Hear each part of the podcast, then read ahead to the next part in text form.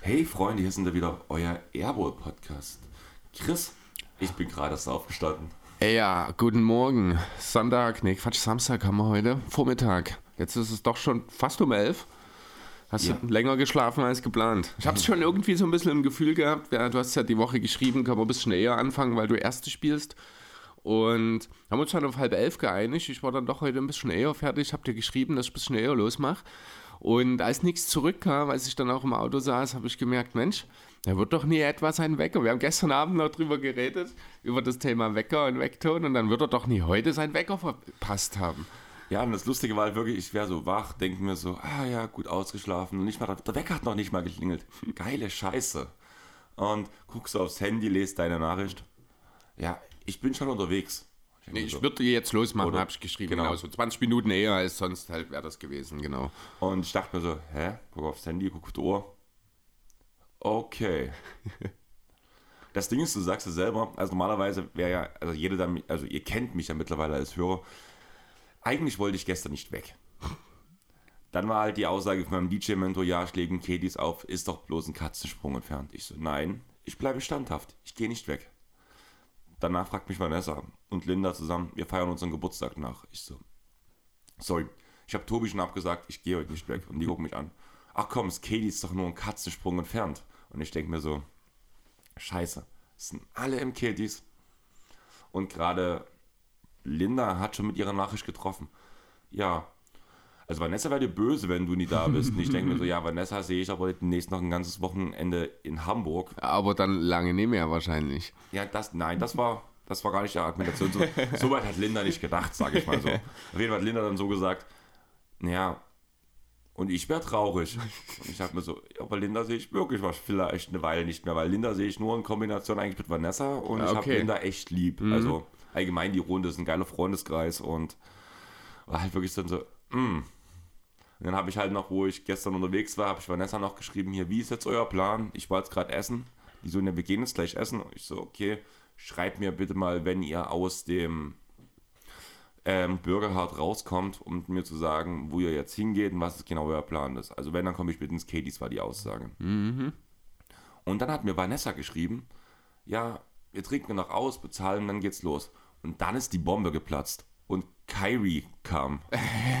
ja, gestern Abend, das war, ich habe so lachen müssen. Ich habe ich hab gestern Abend noch ein bisschen gezockt und ich krieg dann auch nicht immer mit, wenn das Handy gleich klingelt. Ich habe dann eine Pause gemacht, habe aufs Handy geschaut. Erstmal nur deine Nachricht, Kyrie WTF gelesen. Und ich habe ja durch die Energiespareinstellungen kommen dann, wenn ich das Handy entsperre, nach und nach die Nachrichten rein. Und dann habe ich dann mal so aufgemacht, Bleacher Report, Kyrie Demanding Trade. Und ich habe mich nicht eingekriegt. Ich musste so lachen. Das war meine erste Reaktion. Ich habe wirklich erst mal fünf Minuten gebraucht, um mich wieder zu beruhigen danach. Weil das ist so ein Kyrie Irving-Ding gewesen. Eigentlich hätte es jeder von uns wissen müssen, dass es passiert, oder? Eigentlich schon. Ich finde vor allem das Lustige, also auch gerade wie jetzt dieser Pod losging. Ich erzähle so ein bisschen Geschichte und wir kommen von ganz allein auf Kyrie, ohne dass irgendwas passiert. Und das Schlimme ist, ich habe halt mein komplett, meine komplette Podcast-Ausarbeitung so gemacht, damit ich abends nach meine Ruhe habe und ein bisschen mein Ding machen kann.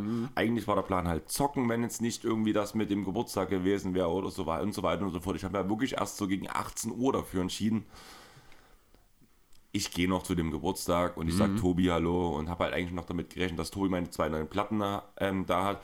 Ganz kurzer Spoiler für euch. Ähm, die Donuts und Pasco haben ein neues Album rausgebracht jeweils und auf jeden Fall mal reinhören, vor allem das Donuts-Album.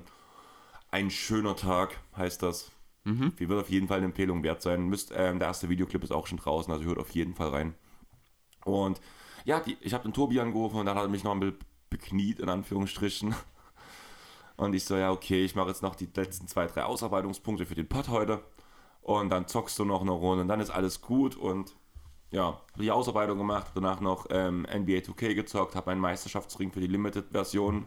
Irgendwie ist die gerade verlängert bei 2K gerade. Also ich konnte eigentlich diese Limited-Sachen, ähm, sind ja bloß das Wochenende. Und irgendwie war es jetzt in der letzten Woche so, dass das bis zum Beginn der nächsten Limited-Edition Okay. ging. Und habe ich jetzt gerade noch mit meinem Clippers-Team, was ich mir zusammengestellt habe, den letzten Meisterschaftsring geholt, der mir vorher gefehlt hat. Und während des Zockens schreibt mir Andi vom LA-Trip. Habt ihr nicht gesagt, Kai will verlängern? Ja, das war auch dann so mein nächster Gedanke. Das haben wir letzte Woche noch drüber geredet. Es war ja wirklich so. Seine, was war Stiefmutter, ich glaube, oder so, hat ja äh, in einem Interview gesagt, dass man eben schon Kyrie gerne, also dass Kyrie sich schon bis zum Karriereende in, äh, in Brooklyn vorstellen könnte, dass er gerne verlängern würde. Dass er sich heimisch fühlt. Genau, was äh, aber wohl sie auch in dem Zusammenhang gesagt hat, was aber in meiner Quelle nicht mit drin stand, war dieser Satz mit den Klauseln. Das ist wohl schon dort auch schon ein Thema gewesen, dass Kyrie nicht gewillt ist, äh, irgendwelche verklausulierten Verträge zu unterschreiben. Und das ist wohl jetzt auch genau das, was jetzt zu dieser Trade Request, dieser Trade-Anfrage geführt hat wohl. Ja, sind wir mal ehrlich. Wenn du Kyrie als Spieler haben willst, musst du mit Klauseln arbeiten dafür, dass es sinnvoll ist. Kyrie hat angeblich einen Vier-Jahres-Vertrag über, über Und maximal Deal. Also Kyrie will einen ungarantierten Fall, wahrscheinlich wirklich vier Jahres Max-Deal haben. Ich kann mir eigentlich nur eine Franchise vorstellen, die bereit ist, diesen zu geben. Da kommen wir dann später noch dazu. Ähm, dass die Nets das nicht machen, das muss Kyrie auch einfach bewusst gewesen. Also hier, konfronti äh, hier konfrontieren, werden gerade Kyries eigene Welt und die Realität vor eine harte Konfrontation gestellt. Ähm, denn, das muss man ja wirklich mal sagen, Kyrie kann doch unmöglich äh, mit gesunden Menschenverstand in diese Verhandlungen gegangen sein nach den beiden Jahren, nachdem er auch in dieser Saison ja, das haben wir letzte Woche gar nicht so im Detail gesagt, die acht Spiele, die er Anfang der Saison verpasst hat, das war ja keine Verletzung, es war ja die Suspendi Suspendierung wegen diesem äh, Film, den Aber er da seitdem hat er den Mund hat. gehalten. Das, ja, schön, ne? Aber er hat halt auch die vorangegangene Saison zur Hälfte ausgesetzt, weil er äh, sich nicht hat impfen lassen wollen, etc. Also es gibt ja mehr als genug Kontroversen um ihn. Und du kannst nicht, wenn du aus so einer Position heraus agierst, dich hinstellen und einen ungarantierten Vertrag verlangen. Also das ist schon, das ist Kyrie Irving. Also sind wir mal ehrlich, also rein spielerisch hätte er es mehr als verdient. Da hätte er auch den 5-Jahres-Max-Deal gekriegt. Ja, aber das ist nun mal nur Teil der Geschichte. Genau. Ja. Es ist halt, wie Kyrie sagen würde, alles eine Sache, wie man drauf guckt. Ja, das Timing ist natürlich auch spannend, aber das hat jetzt wirklich viel damit zu tun, dass eben jetzt diese ähm, Verhandlungen stattgefunden haben gestern. Und also ich habe ja verschiedene Berichte jetzt schon dazu gesehen. Ich habe ein, zwei Mal auch wirklich den Ablauf so geschildert gelesen. Man hat sich zusammengesetzt, die Netze haben den Vertrag vorgelesen, da ist eine Klausel drin. Also ich habe wirklich auch nur von einer Klausel geredet und diese Klausel beinhaltet den Titel. Ja, also Kavi hat halt einen ungarantierten Abteil drin, der einfach daran geknüpft ist, dass er mit den Netz den Titel gewinnt. Was von anderen Klauseln habe ich zumindest noch nichts gehört. Das kann durchaus sein, dass in den nächsten Tagen noch mehr kommt. Und diese Klausel hat schon gereicht, dass das Cam Kyrie aufgestanden gegangen ist und einen Trade gefordert hat. Nein, erstmal einen Tweet abgesetzt hat. Der Tweet muss, also das ist wahrscheinlich irgendwie in der Zwischenzeit, den suche ich gerade raus, den habe ich gescreenshottet. Den hast du mir geschickt, von daher müsste Ah, der genau, Tweet eigentlich ich auch dort in den Medien sein. Ähm, genau, den kann ich mir kurz hier, genau. To my peers, just be yourself and quo. Keep people around who celebrate you unconditionally and appreciates all of the hard work that gets put that gets put in. Distance yourself from the folks who manipulate manipulate was ist denn heute los? Who manipulate, hate and hurt. Ja, also ganz klar, ähm, seid euch selber treu, wachst an euch selbst quasi und haltet euch Leute um euch herum, die euch zu schätzen wissen, ähm, frei übersetzt. Ne? Und dann halt der entscheidende Satz hier am Ende. Es ist, also dieser Tweet ist etwa eine Stunde vor der Trade, bevor die Trade-Anfrage öffentlich war, hat Kyrie den abgesetzt. Distance yourself from the folks who manipulate, hate and hurt. Also entferne dich von den Leuten, die manipulieren, die hassen und die verletzen. Ähm, Ganz kurze Frage. ja. Wenn man wieder zurück an Anfang der Saison denkt, Mhm. mit diesem Tweet um den Film, Du meinst, wer, wer hasst hier? ja, Mhm. Ja, das war auch so eine Frage. Also erstmal. auch, auch die Art, also die Mache des Films, wie der Film gestaltet ist, wer manipuliert hier. Ja, also ich muss ehrlich, ich habe mich mit dem Film nicht auseinandergesetzt im Detail. Ich weiß weder, was, worum es darin geht, noch wer den gemacht hat oder irgendwas. Das war mir auch einfach zu doof an der Stelle, muss ich sagen. Ich wollte mich mit sowas nicht auseinandersetzen. Sag mal so, damals. wenn ein Film darüber handelt, dass ähm, Schwarze von Juden diskriminiert werden, Mhm. ist erstmal so ein Punkt, wo ich mir schon sage, das haben wahrscheinlich reiche, weiße Menschen gemacht. mit Sicherheit. Mit Ja, dieser Aussage, die manipulieren wollen. ja Und aber, hassen wollen. genau, aber was ich mir halt in dem Zusammenhang gedacht habe, ist jetzt diese Klausel das, was Kyrie als Manipulation versteht? Ich habe danach nicht mehr drüber nachgedacht, ich habe laut gelacht. Habe danach wo ich zum Katie's gegangen bin, habe ich danach, also ich habe erstmal Luisa, äh, Vanessa geschrieben, ja, hier wird ein bisschen später, ich muss noch ein bisschen was lesen, weil hier ist gerade die Bombe geplatzt. Mhm. Und habe halt nichts weiter dazu geschrieben, weil ich, für mich war klar, sie wussten, dass ich gerade NBA mache und haben vorausgesetzt, warum auch immer, dass sie jetzt mit diesem mit der Aussage, hier ist gerade die Bombe geplatzt, wissen, dass ich über die NBA Dass es rede. darum geht, okay. Wussten sie natürlich nie und die waren alle völlig aufgeregt. Was war denn los? Die Bombe ist geplatzt, was, was ist denn passiert? Und ich so, ja, Kyrie hat einen Trade gefordert und danach so drei, Ges Ah. drei Gesichter. Really? Hab danach kurz die Umstände erklärt, warum, wieso, weshalb und dass es ja wirklich eigentlich sogar ein Titelrennen beeinflussen kann, muss man da ganz ehrlich sagen. Wird es. Ja. Ja. Und dann haben sie schon verstanden, worum es mir in dem Punkt geht, aber auf jeden Fall war es halt wirklich so, sorry, aber ich kann gerade noch nicht losmachen. Ja. Ja, nee. Wie, wie, wie gehen wir jetzt mit der Sache um? Was werden die Nets machen? Also, Soll ich ähm, ganz ehrlich sein? also ganz kurz vielleicht noch eine Sache zu Kyrie. Sein Vertrag läuft aus. Er hat also wirklich den Netz die Pistole auf die Brust gesetzt. Er hat gesagt, entweder ihr tradet mich bis zur Deadline oder ich bin im Sommer ohne Gegenwert weg. Ja, also das ist ein, äh, der eine Punkt, wo er wirklich noch, ich sag mal, ein Stück weit Macht hat eben ausüben können. Und ja, das macht er. Ich glaube, ihm war es auch unheimlich wichtig, dass diese Vertragsverhandlungen vor der Deadline stattfinden, weil er hatte diese Tür sich mit Sicherheit offen gehalten. Also ich muss ganz ehrlich sagen, ich glaube, wenn es zu einem Deal kommen sollte, wäre es gegen einen Gegenwert ähnlich wie es zum Beispiel die Lakers bilden können mit diesen First Runnern, die ja als großes Heiligtum gewertet werden. Ich hätte eine Idee. Darf ich sie einfach mal nennen? Ich würde kurz den Satz zu Ende bringen, danach. Sonst traue ich den Netz nämlich auch wirklich zu, dass die sagen, fick dich. Wir ziehen das dieses Jahr durch. Genau. Ja, das kann ich, das halte ich auch für eine nicht unwahrscheinliche, äh, also was ist wahrscheinlich, was ist so, weiß keiner. Also ich würde jetzt einfach jede Möglichkeit, die es gibt, mit 50% Wahrscheinlichkeit einsetzen, weil keiner weiß, was Das passiert. funktioniert nicht, weil du hast ja die Anzahl der Ja, ich Möglichkeiten. weiß, du musst die individuell sehen und dann gibt es immer ein Ja und ein Nein und das ist immer zu 50 Prozent. Willi, ich mal mir die Welt, Willi, wie, sie mir gefällt. genau, ähm, ja. Ich hatte tatsächlich gestern Abend dann so eine spontane Idee, wo vielleicht beide Seiten unter Umständen sogar relativ gut wegkommen könnten. Ich habe es mir finanziell nicht durchgedacht, ähm, aber ich habe an Zach Levine denken müssen. Ich weiß nicht, ob die Bulls sich das antun würden. Die Bulls könnten halt einen echten Point Guard wirklich gebrauchen. Rein spielerisch wäre das nicht das ganz große, äh, der Misfit, sage ich mal.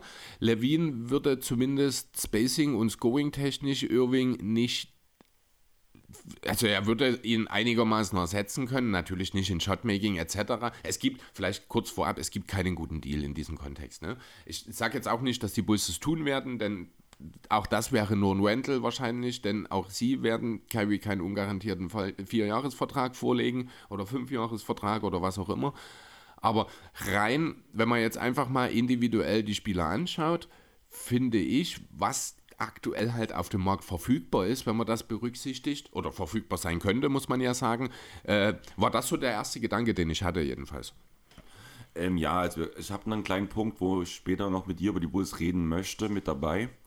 Allerdings sage ich mir, also auch gerade mit dem, wie ich halt danach meine Ausarbeitung über das Thema Bulls gemacht habe, also das ist kein großes Thema, es geht auch nicht hauptsächlich um die Bulls, aber ich habe in dem Zusammenhang bei den Bulls reingeguckt. Und ich sage mir auch in dem Punkt, sorry, nein, Bulls, macht das bitte nicht. Es würde zum Weg der aktuellen Bulls passen.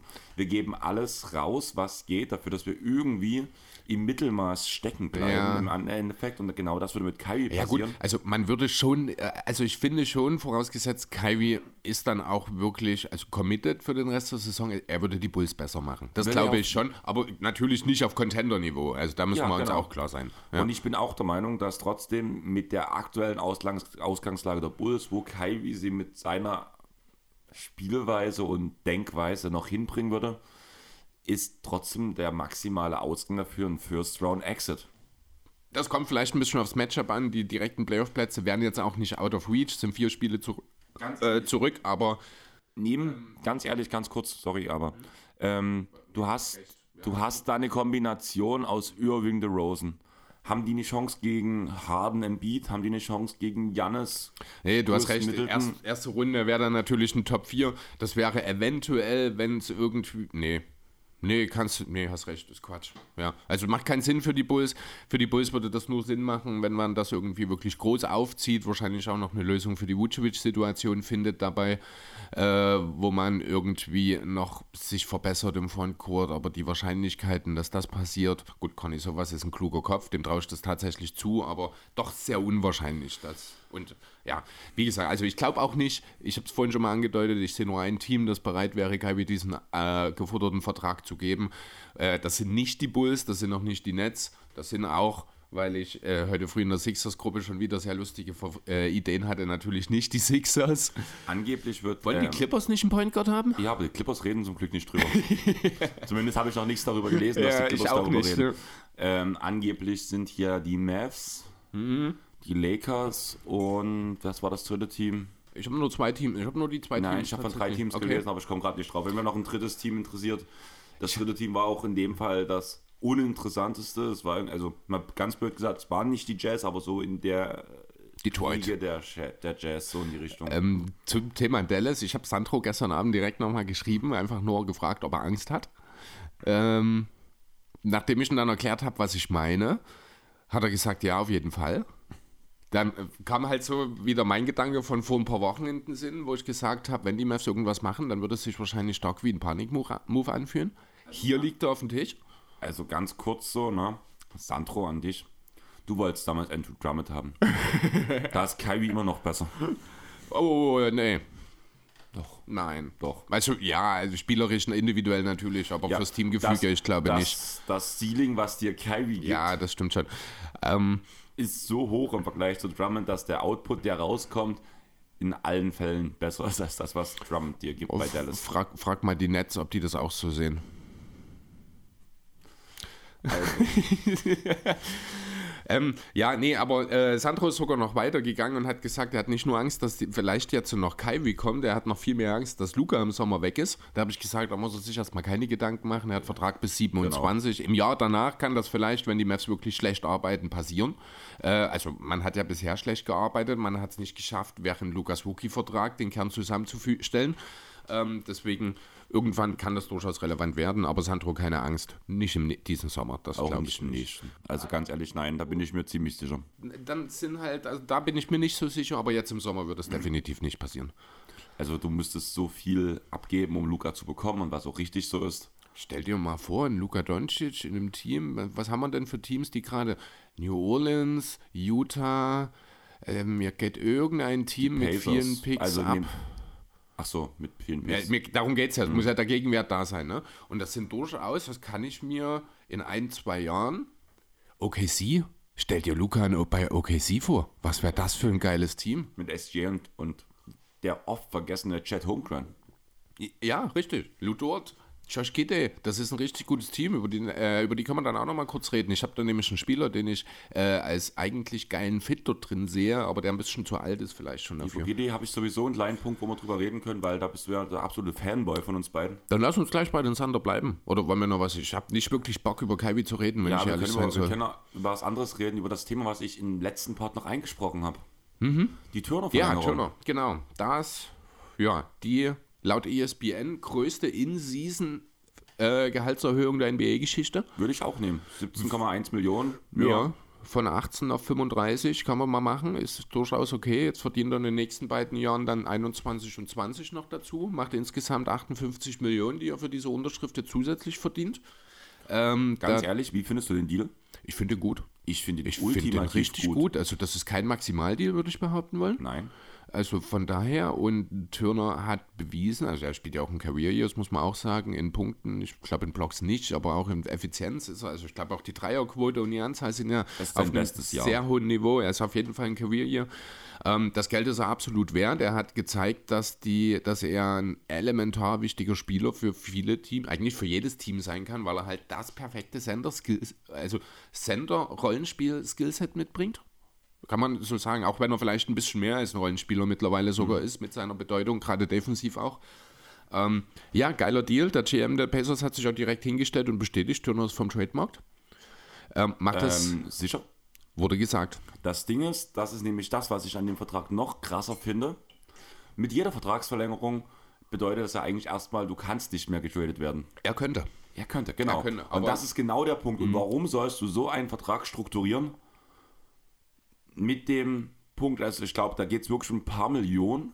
Das hat sich so diese, also das, hat- das habe ich über Tobi Bühner gehört. Da hat so diese NBA, CBA-Bubble im ähm, deutschen Twitter Mhm. damit auseinandergesetzt. So ein paar Millionen mehr und er hätte nicht mehr getradet werden können. Ah, okay. Warum soll man genau an dieser Grenze arbeiten, dass man nicht mehr getradet werden sollte oder nicht mehr getradet werden kann? Weißt du, was ich meine? Ich weiß, was du meinst, aber wie gesagt, die Pacers haben sich hingestellt und klar bestätigt, Miles Turner ist vom Block. Ja, die Clippers haben damals auch gesagt, Blake Griffin bleibt ein All-Time-Clipper und ein halbes Jahr später wurde er getradet. ja, aber wir reden hier von zwei Wochen und nicht von einem halben Jahr. Dieser, Ver dieser Vertrag tut den Trade-Value von Miles Turner in unermessliche Höhe schießen. Ja, aber die Pacers haben jetzt so lange versucht, mit Turner zu verlängern, haben so viele Anläufe gebraucht, haben es jetzt geschafft, ihn jetzt zu traden, würde die, Glaub äh, die Glaubwürdigkeit der ganzen Franchise hinterfragen. Das würde auch einem Tyrese Halliburton nicht gefallen, der die Zukunft der Franchise sein will oder sein soll auch, ähm, der dann wahrscheinlich auch nicht unbedingt besonders pleased wäre, wenn äh, Turner noch getradet wird. Gerade eben nach dieser Aussage, wie gesagt, ich habe es wirklich, ich habe es nicht gehört, ich habe es gelesen, ähm, dass bestätigt wurde, Miles Turner ist vom Trade Block. Das ist der Stand und davon gehe ich aus. Die Sache ist halt, dass du Fans damit vor, nie, ich wollte gerade verunstaltet sagen, das ist die falsche Aussage. Ähm, wie sagt man, ich komme gerade Also vor den Kopf stößt, vor den. Kopf stößt zum Beispiel. Alles logisch. Ich glaube, mit den Spielern ist das relativ harmlos, weil du musst halt wirklich sehen, dass Miles Turner sich ja gefühlt in drei Podcasts rumgetrieben hat und sich selber anderen Teams angeboten hat. Ja, aber warum Und, hat er das denn gemacht? ne, weil er weg wollte. Und deswegen ich glaube, ist der, das ist gar nicht mal, ich glaube, das ist gar nicht mal der Punkt. Ihm ging es darum, er war halt nun auch seit zwei Jahren schon in Trade. Ich glaube, also er, hätte, er hätte nichts dagegen gehabt zu gehen. Er hat sich ja aktiv den Lakers mehr oder weniger angeboten. Das war aber auch noch zu einem Zeitpunkt, wo alle Welt davon ausgegangen ist, dass Miles Turner wirklich getradet wird. Verstehe ich, alles gut, alles gut und schön. Aber gerade wenn du an dem Punkt einmal bist, dass du darüber nachdenkst, dich sogar aktiv anbietest, könnte ich mir gut vorstellen, dass dann die Akzeptanz, wenn es dann doch passiert, auch nach so einer Verlängerung ähm, entspannter ist, als es zum Beispiel damals mit Blake war. Der ja. Das mag vielleicht sein, das, ist, das sind natürlich auch nochmal zwei unterschiedliche Stufen hier an der Stelle, Blake und Turner, auch in der Bedeutung für die Franchise natürlich, das Genau. ist schon richtig, aber Und da ist, Trotzdem- Blake, da ist Blake wesentlich höher anzusiedeln mit der Verlängerung, wesentlich wichtiger anzusehen und mit der Aussage, er bleibt ein All-Time-Clipper, das ist unser Spieler und danach wird er trotzdem weggeschickt, ist das ein sehr ähnlicher Punkt, wo ich mir halt sage, Das ist völlig unterschiedlich. Das ist zum einen hast du Blake Griffin, einen verletzungsanfälligen Spieler, wo Hä, du redest von Turner gerade. Lass, mal, ne, lass mich mal kurz. Der einen Maximalvertrag gehalt, äh, gehalten hat, während man im Laufe dieser Zeit, also eigentlich auch schon zum Zeitpunkt der Verlängerung wahrscheinlich wissen konnte, dass man mit Blake Griffin als Franchise-Player keinen Titel holt. Also wir haben ja auch damals schon drüber geredet, dass es vielleicht gar nicht so clever war, diese Extension überhaupt zu machen, oder? nein, würde ich nicht sagen, weil das war das Jahr, ähm, nachdem er, glaube ich, Dritter in der MVP-Konversation war. Ja, nichtsdestotrotz äh, auch relevant hier wirklich die Zeitspanne. Wir reden hier davon, keine zwei Wochen vor der Deadline sagten die Pacers, Turner ist auf der Boot. Das heißt nicht, dass er nicht definitiv in Indiana bleibt, das ist mir schon klar. Aber die Wahrscheinlichkeit für einen Trade, und da reden wir wahrscheinlich dann auch wirklich von Gegenwert, der äh, zuletzt auch im Rahmen von OG Anunobi genannt wurde, von drei First-Roundern oder irgendwas, das äh, angeblich haben, hat irgendein Team für Anunobi drei ähm, geboten. ich rede von Turner. Ich glaube einfach, dass diese Aussage ist, also um das nochmal zu untermauern, wir wollen für Turner zwei First Runner und wenn, solange ihr uns das nie bietet, bleibt er halt bei uns. Darum geht es mir. Glaube ich nicht. Ich bin mir sicher, der Turner bleibt jetzt bei den Pacers, auch wahrscheinlich in der nächsten Saison. Und es würde mich auch nicht wundern, wenn die Pacers jetzt deswegen, weil man ja durchaus auch noch Chancen hat, die Playoffs-Plans zu erreichen, man ist ja nur zwei Spiele hinterher, eineinhalb sogar nur, ähm, dass die Pacers jetzt vielleicht sogar nochmal ein Bayer werden und nochmal schauen, ob man nicht vielleicht Ja. einen Spieler wie Anunobi beispielsweise oder äh, ja, oder die kleine Lösung Cam Reddish, den ich nach wie vor auch für, äh, auch für die Pacers sehr interessant finde, weil er an die Zeitschiene passt. Ähm, warum nicht so einen Deal machen? Aber genau über das reden wir auch noch in dem Thema, wo wir über die Bulls reden. Genau über dieses Thema, Buyer und Seller. Das ist das letzte Thema auf meinem Zettel. Das dachte ich mir, dass das bei den Bulls auch relevant wird, weil bei den Bulls, die sind halt da auch in einer sehr fragwürdigen Situation, genau. Genau, also ich habe mir da einen, ESP, äh, einen Bleacher Report Artikel rausgesucht, wo ich auf der Grundlage ein kleines Gedankenspielchen aufgebaut habe, wo ich einfach bloß deine Meinung zu verschiedenen Teams wissen möchte. Ja. Aber das ist der letzte Punkt auf meinem Zettel. Deswegen würde ich sagen, wir gehen mal zum nächsten Punkt und wir reden jetzt von den Rising Stars der Liga. Jo. 28 davon werden im, beim All-Star-Weekend dabei sein, werden am Freitag gegeneinander antreten. Sie werden auf drei Teams aufgeteilt, darunter sind elf Rookies, zehn Sophomores und sieben G-Liga. Ja, die werden aber auf vier Teams aufgeteilt. Gut, dass du sagst, ja, stimmt. Weil sonst, ich habe jetzt eigentlich gedacht, du redest jetzt erstmal nur nicht von 28, sondern von 21 und von drei Teams, aber du redest von 28 und drei Teams. Genau, also ähm, äh, 21 NBA-Spieler, 7 G-League-Spieler und die 21 NBA-Spieler werden von den drei Coaches, warte, die Namen habe ich auch hier, Pau Gasol, Joachim Noah und Darwin Williams gedraftet. Ich glaube auch direkt vor dem Turnier dann sozusagen, wie beim All-Star-Game, ne? Während Jason Terrys G-League-Team feststeht. Und ich habe ein, zwei interessante Namen da drin gefunden, um ehrlich zu sein. Möchtest du mit den G-Liga anfangen? Können wir gerne. Also ich, Willst du mit dem Elefanten im Raum anfangen, mit Scoot Henderson? ja, da, äh, ja, wenn es kein Wemby gibt, wahrscheinlich der Top-Pick im kommenden Draft. Ich bin sehr gespannt, was er zu bieten hat, aber äh, in dieser Rising Stars Challenge ein bisschen was anbieten kann. Auch Mac McClung ist mit dabei, der am äh, All-Star Slam Dunk Contest teilnehmen wird, als, erster dann G-Liga? Worüber man darüber diskutieren kann, weil Derrick Jones Jr. auch G-League, also er hatte einen NBA-Vertrag in Miami damals, aber hat in der G-League gespielt zu dem Zeitpunkt, als er teilgenommen hat. Allgemein, wenn du gerade bei dem Punkt bist, das ist so eine Sache, also wir reden ja bei diesen, also bei dem Rising Stars Game von G-Ligern, die da mitspielen können, um denen eine Chance zu geben, sich zu zeigen. Wir haben unter anderem Scottie Pippen Jr. und Kenneth Lofton Jr. jeweils bei den Christies und bei den Lakers unter Vertrag, die zwei Ja. dabei, wo ich mir sage, ist es dann noch, sind es wirklich G-Liga oder ist das, Sind das nicht Two-Way-Spieler? Das sind Two-Way-Spieler, genau. Ja, dann Also- sind das G-League-Spieler, weil Two-Way-Spieler dürfen maximal 42 Tage in der NBA mitspielen und damit übernehmen, haben sie den Großteil der Saison. Schon alleine vertragsrechtlich sind sie G-League-Spieler und damit finde ich das okay. Ja, aber jedes Team hat G-League-Spieler, wäre es dann nicht sinnvoller. Also, da könnte ja auch Brandon Boston Jr. hier mitspielen. Ja, die sind ja gewählt worden. Also die sind ja nicht, da hat ja nicht einfach irgendjemand irgendwelche Namen genannt. Ich gehe ja stark, ich habe jetzt tatsächlich zu den Skiligern, weiß ich nicht genau, wie sie gewählt wurden, aber ich nehme an, dass das wie bei den äh, Sophomores und Rookies auch passiert ist, dass die Coaches dort eben ein Ballot abgegeben haben und die sieben am meistgewählten sind hier dabei. Also das Aber weißt du, was ich meine? Also, es wäre ja eigentlich nicht, nein. rein, um die Stärke des G-League-Teams zu verstärken, wäre es ja sinnvoller, danach das komplette Team mit Two-Way-Spielern zu, ähm, auszubauen.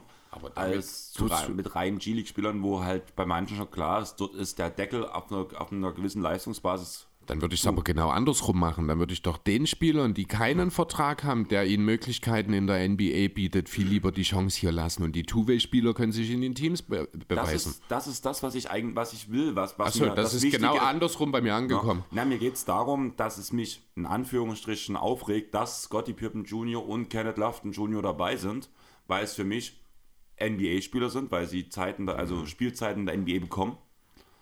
Und ich lieber Leuten wie Sidi Chishoko, Mojave King, ähm. Leonard Miller lieber die Ja. Spots geben würde. Weißt du, wie ich meine? Ich Darum weiß, was du mir. meinst, sehe ich aber auch nicht unbedingt so, denn wie gesagt, am Ende, Two-Way-Spieler sind G-League-Spieler in meinen Augen, weil 42-Tage-Regelung, wenn der Vertrag umgestellt wird, weil sie eben an diese Grenze kommen, ist das eine andere Geschichte, aber solange sie Two-Way-Spieler sind, sind das in meinen Augen G-League-Spieler, finde ich völlig in Ordnung und wie gesagt, ich weiß es nicht genau, ich gehe aber davon aus, dass die von den Coaches gewählt wurden, genauso wie die Wo- Rookies, die Sophomores, wie die All-Star Reserves und dann kann man natürlich über die Namen diskutieren. Das werden wir bei den All-Stars dann sicher auch nochmal machen. Ich habe eine durchaus lange Liste an Snaps auf meinem Zettel stehen. Ja, ich auch. Ähm, aber das ist am Ende legitim. Ich kann eh nicht einschätzen, welcher von den Chili-Spielern wie gut ist, muss ich auch ganz ehrlich sagen. Ich kenne halt Lafton Jr., der hat halt auch mit seiner äh, Optik einfach einen gewissen Eindruck hinterlassen. Aber er hat ganz schön abgenommen. Also ich muss wirklich sagen, ich habe jetzt im Rahmen des Rising Stars Games mir Bilder angeguckt, ein bisschen Tape angeguckt nochmal von ein paar Spielern. Mhm. Und wenn ich drüber nachdenke, wo ich letztes, letzten Sommer mir Kenneth Lofton Jr. Ja. angeguckt habe und jetzt angeguckt habe, da ist schon einiges passiert bei ihm. Ja, und man muss ja auch ganz ehrlich sagen, wenn, der, wenn die Grizzlies schaffen, den Kerl in Form zu kriegen und wirklich fit zu kriegen und durchtrainiert zu kriegen, das ist ein super talentierter Kerl, der hat so viel Gefühl in seinen Händen. Ja, aber für die Position, die er halt spielt, bisschen klein. ist er zu klein und für die Position darunter ist er zu langsam. Ja, gut, aber da sage ich einfach mal Charles Barkley. Dafür ist er zu klein. Charles Barkley ist zu klein für Charles Barkley. ja, aber Kenneth Lofton Jr. ist noch mal kleiner. Ist das wirklich so? Ich würde sagen, ja. Ich Das, mal- das check ich, ich jetzt kurz. mal, ich schätze 0,4 Feet. Ist er groß? Kleiner. Als Charles Barkley. Also Kenneth Lofton Jr. ist 2,1 Meter. Eins. Charles Barkley ist, ich glaube, Ja, ich 1,98. bin auch auf 1,98 bei Ja. Barkley. Wir reden damals von der NBA, wo die NBA wesentlich kleiner war als früher. Was? Ja, 1,98 Barkley. Also das ist, ähm, nee, also ich sehe durchaus so ein Undersized. Ich kann ihm durchaus auch als, also er ist ja größer als Zion. Ja. Ja, von daher, also ich kann ihn mir durchaus auch als Undersized Center in manchen Matchups vorstellen. Mit seinem weichen Handgelenk, vielleicht nicht bis draußen, aber zumindest in die Midrange kann er durchaus auch für gewisse Spacing sorgen. Ich kann mir schon vorstellen, wie gesagt, wenn Kenneth Lofton Jr. seine Fettpösterchen alle los wird, dass aus ihm ein sehr solider Rollenspieler mindestens in der Liga werden kann. Wenn ich meine Fettpolster schon los werde, wäre ich auch ein solider NBA-Spieler. Ich glaube, du würdest dir wehtun vorher. Beim, beim Fettpösterchen ab, äh, abarbeiten würdest du dir wahrscheinlich wieder eine Krüppelhand holen oder so wie letzte Woche. Ja, es, es war halt die erste Ballberührung. Die erste gleich. Ja, also das war ja wirklich das Lustige. Also unser normaler Coach war nicht da, weil der ähm, auf Außenmontage irgendwie unterwegs war. Ich glaube, der war sogar in Staaten drüben. Und wir hatten den Coach der dritten Männermannschaft dabei, der gefühlt nie im Training dabei ist und nie bei unseren Spielen dabei ist. Okay. Und dann wird, fängt er halt an, die Aufstellung zu sagen. Man muss dazu sagen, wir hatten ja seit diesem Jahr, haben wir, oder nee, seit letztem Jahr, haben wir uns ja mit Kolme zusammengelegt mit dem Verein, weil die zu wenig Spieler hatten und die wollten Ja. dann zu uns kommen. Und ja, seit diesem Jahr spielen die Kolmnitzer halt auch in den höherklassigeren Team Männermannschaften bei uns. Und deswegen haben wir auch ein paar Kolmnitzer bei uns im Team, die halt wirklich talentiert sind, muss man sagen. Und danach ist halt so, der Trainer der dritten Männermannschaft, der neue, ist halt auch ein Kolmnitzer. Und der fängt mit der Aufstellung an. Sagt halt, der und der ist Kreis, der und der ist halber und sagt nur gefühlt so, also bis auf Ritchie, der halt mit mir seit, seit der Jugend zusammenspielt, waren alle Namen Kolmitz und als letztes kommt meine Position. Und dann sagt er auf einmal so, ja, und fängt Benny an und ich so, alle Blicke im, in der Umkleidekabine gehen auf mich und gucken mich alle an. Hä? Bist du nicht fit? Aber Warum spielst du nicht? Ich so, guck mich nicht so an. Ich, Ich bin nicht der weiß es Coach, nicht. Ich weiß es nicht. Und danach kam ich halt rein. Also das Ding ist halt, dass unser zweiter, unser Ersatzkreisläufer hat sich das Kreuzband gerissen. Mhm. Und dadurch, dass ich ja Mitte, Halbe und Kreis spielen kann, war halt die Aussage, ich gucke danach, wo wir als erstes dich einsetzen können, weil, wir, weil ich weiß, egal auf welcher Position ich dich reinbringe im Endeffekt, Es läuft. es läuft. Ja. Und deswegen wollte er halt ein bisschen flexibel sein. Hat, hat er mir im Nachhinein noch gesagt, wo alle ihn angeguckt haben, warum spielt Uli nicht. Und deswegen, da wollte er halt einfach flexibel reagieren. Und im Endeffekt war es eine gute Idee. Wir haben 48 Tore das Spiel gemacht. Nicht schlecht. Und das war halt einfach, weil er hat ein Wesen, also ich mache das Spiel langsam. Also blöd gesagt, ich, also sagen halt viele so, wo die Basketballbezug haben, Du bist Jokic. ne, Kawaii oder, oder Ach so, Luka, ich ja, ziehe okay. zieh meine Gegner in meine Geschwindigkeit rein und spiele dadurch die Vorteile raus. Mhm. Und das, er wollte halt erstmal auf, erstmal aufs Tempo drücken, weil es auch ein älteres Team war, gegen was wir gespielt haben. Und das hat mit der Aufstellung perfekt funktioniert. Also ich Okay. konnte mich nicht mal beschweren darüber, dass ich auf der Bank saß, weil die Aufstellung hat perfekt funktioniert. Schön. Lass uns zurück zu den Rising Stars kommen. Wie sind wir jetzt gerade beim. Achso, wir Ich, gucken. keine Ahnung, Krüppelhand, eigentlich ging's. Krüppelhand, Ja, äh, ich wollte jetzt nicht, dass du das ganze Spiel rekapitulierst und da ich nicht wusste, wann du zur Hand kommst, hätte ich dich jetzt unterbrochen, aber dann erzähl bitte den Punkt mit der Hand noch. Ja, ich bin halt an den Kreis reingekommen, weil wir haben halt keinen Kreisläufer. Ich fange den Ball am Kreis, ideal freigespielt von Niklas, sage ich ungern, weil Niklas mache ich eigentlich gern blöd, dass er kein Handball spielen kann. Aber ist halt wirklich ein junges Talent. Und er spielt mich am Kreis frei und es kommt von links und rechts jeweils eine Hand geflogen, die mich halt aufhalten wollen vom Wurf. Und der eine hat halt genau meine Daumenspitze getroffen Au. und dementsprechend Kapselanriss. Aber ja, wie es halt ist, also jeder, der Handball spielt, Sandro, viele Grüße in die Richtung, du weißt ja, Kapselrisse oder Kapselprellungen sind eine Handballerkrankheit. Das tut einen nicht lange aufhalten. Du und deswegen spiele ich halt auch morgen schon wieder. Also morgen Genau. wird getaped. Ah, nee, heute. Heute, ich wollte gerade sagen, Heute weswegen machen wir ja so früh? Heute wird getaped und danach ähm, geht es bei der ersten Männermannschaft am Kreis auch direkt weiter. Was ganz was gut ist, weil so viele Bälle bekommt man am Kreis im Vergleich zu meinem normalen Usage halt gar nicht. Von daher Gut. passt das ganz gut. Und ich würde sagen, wir tun noch mal ganz kurz die G-Liga zumindest aufzählen noch Vorher, jetzt muss ich ganz kurz noch was einschieben, weil du junges Talent gesagt hast, noch ganz kurz noch mal ein Happy Birthday an Kuppi, der ist 21 geworden. Der Nachwuchs Dresdner hier bei den Titans. Darf jetzt in den USA Alkohol trinken. Super. Ja, die G-League-Spieler. Also Scoot Henderson haben wir ja schon genannt, Kenneth Lofton Jr., Mac McClung und Scotty Pippen Jr. sind wahrscheinlich die vier Namen, die man kennt. Oder die man zumindest auch als nicht G-League-affiner NBA-Fan schon mal gehört haben könnte. Ganz, ganz kurz. Mhm. Ähm, Mac McClung, weißt du, für wen er spielt? Ähm, ich weiß, dass er letztes Jahr für die Lakers mal sogar ein paar NBA-Minuten gespielt hat und ich glaube jetzt in, bei den Delaware Blue Coats ist, nee, ist es? Ja, ja, ja, ne, genau, und- das ist das äh, Sixers äh, Farmteam, ja. Genau. genau. Ähm, danach hast du noch Sidi Shishoko, auch Mhm. von Ignite. Mojave King, auch von Ignite. Und Leonard Miller, auch, Auch von Ignite.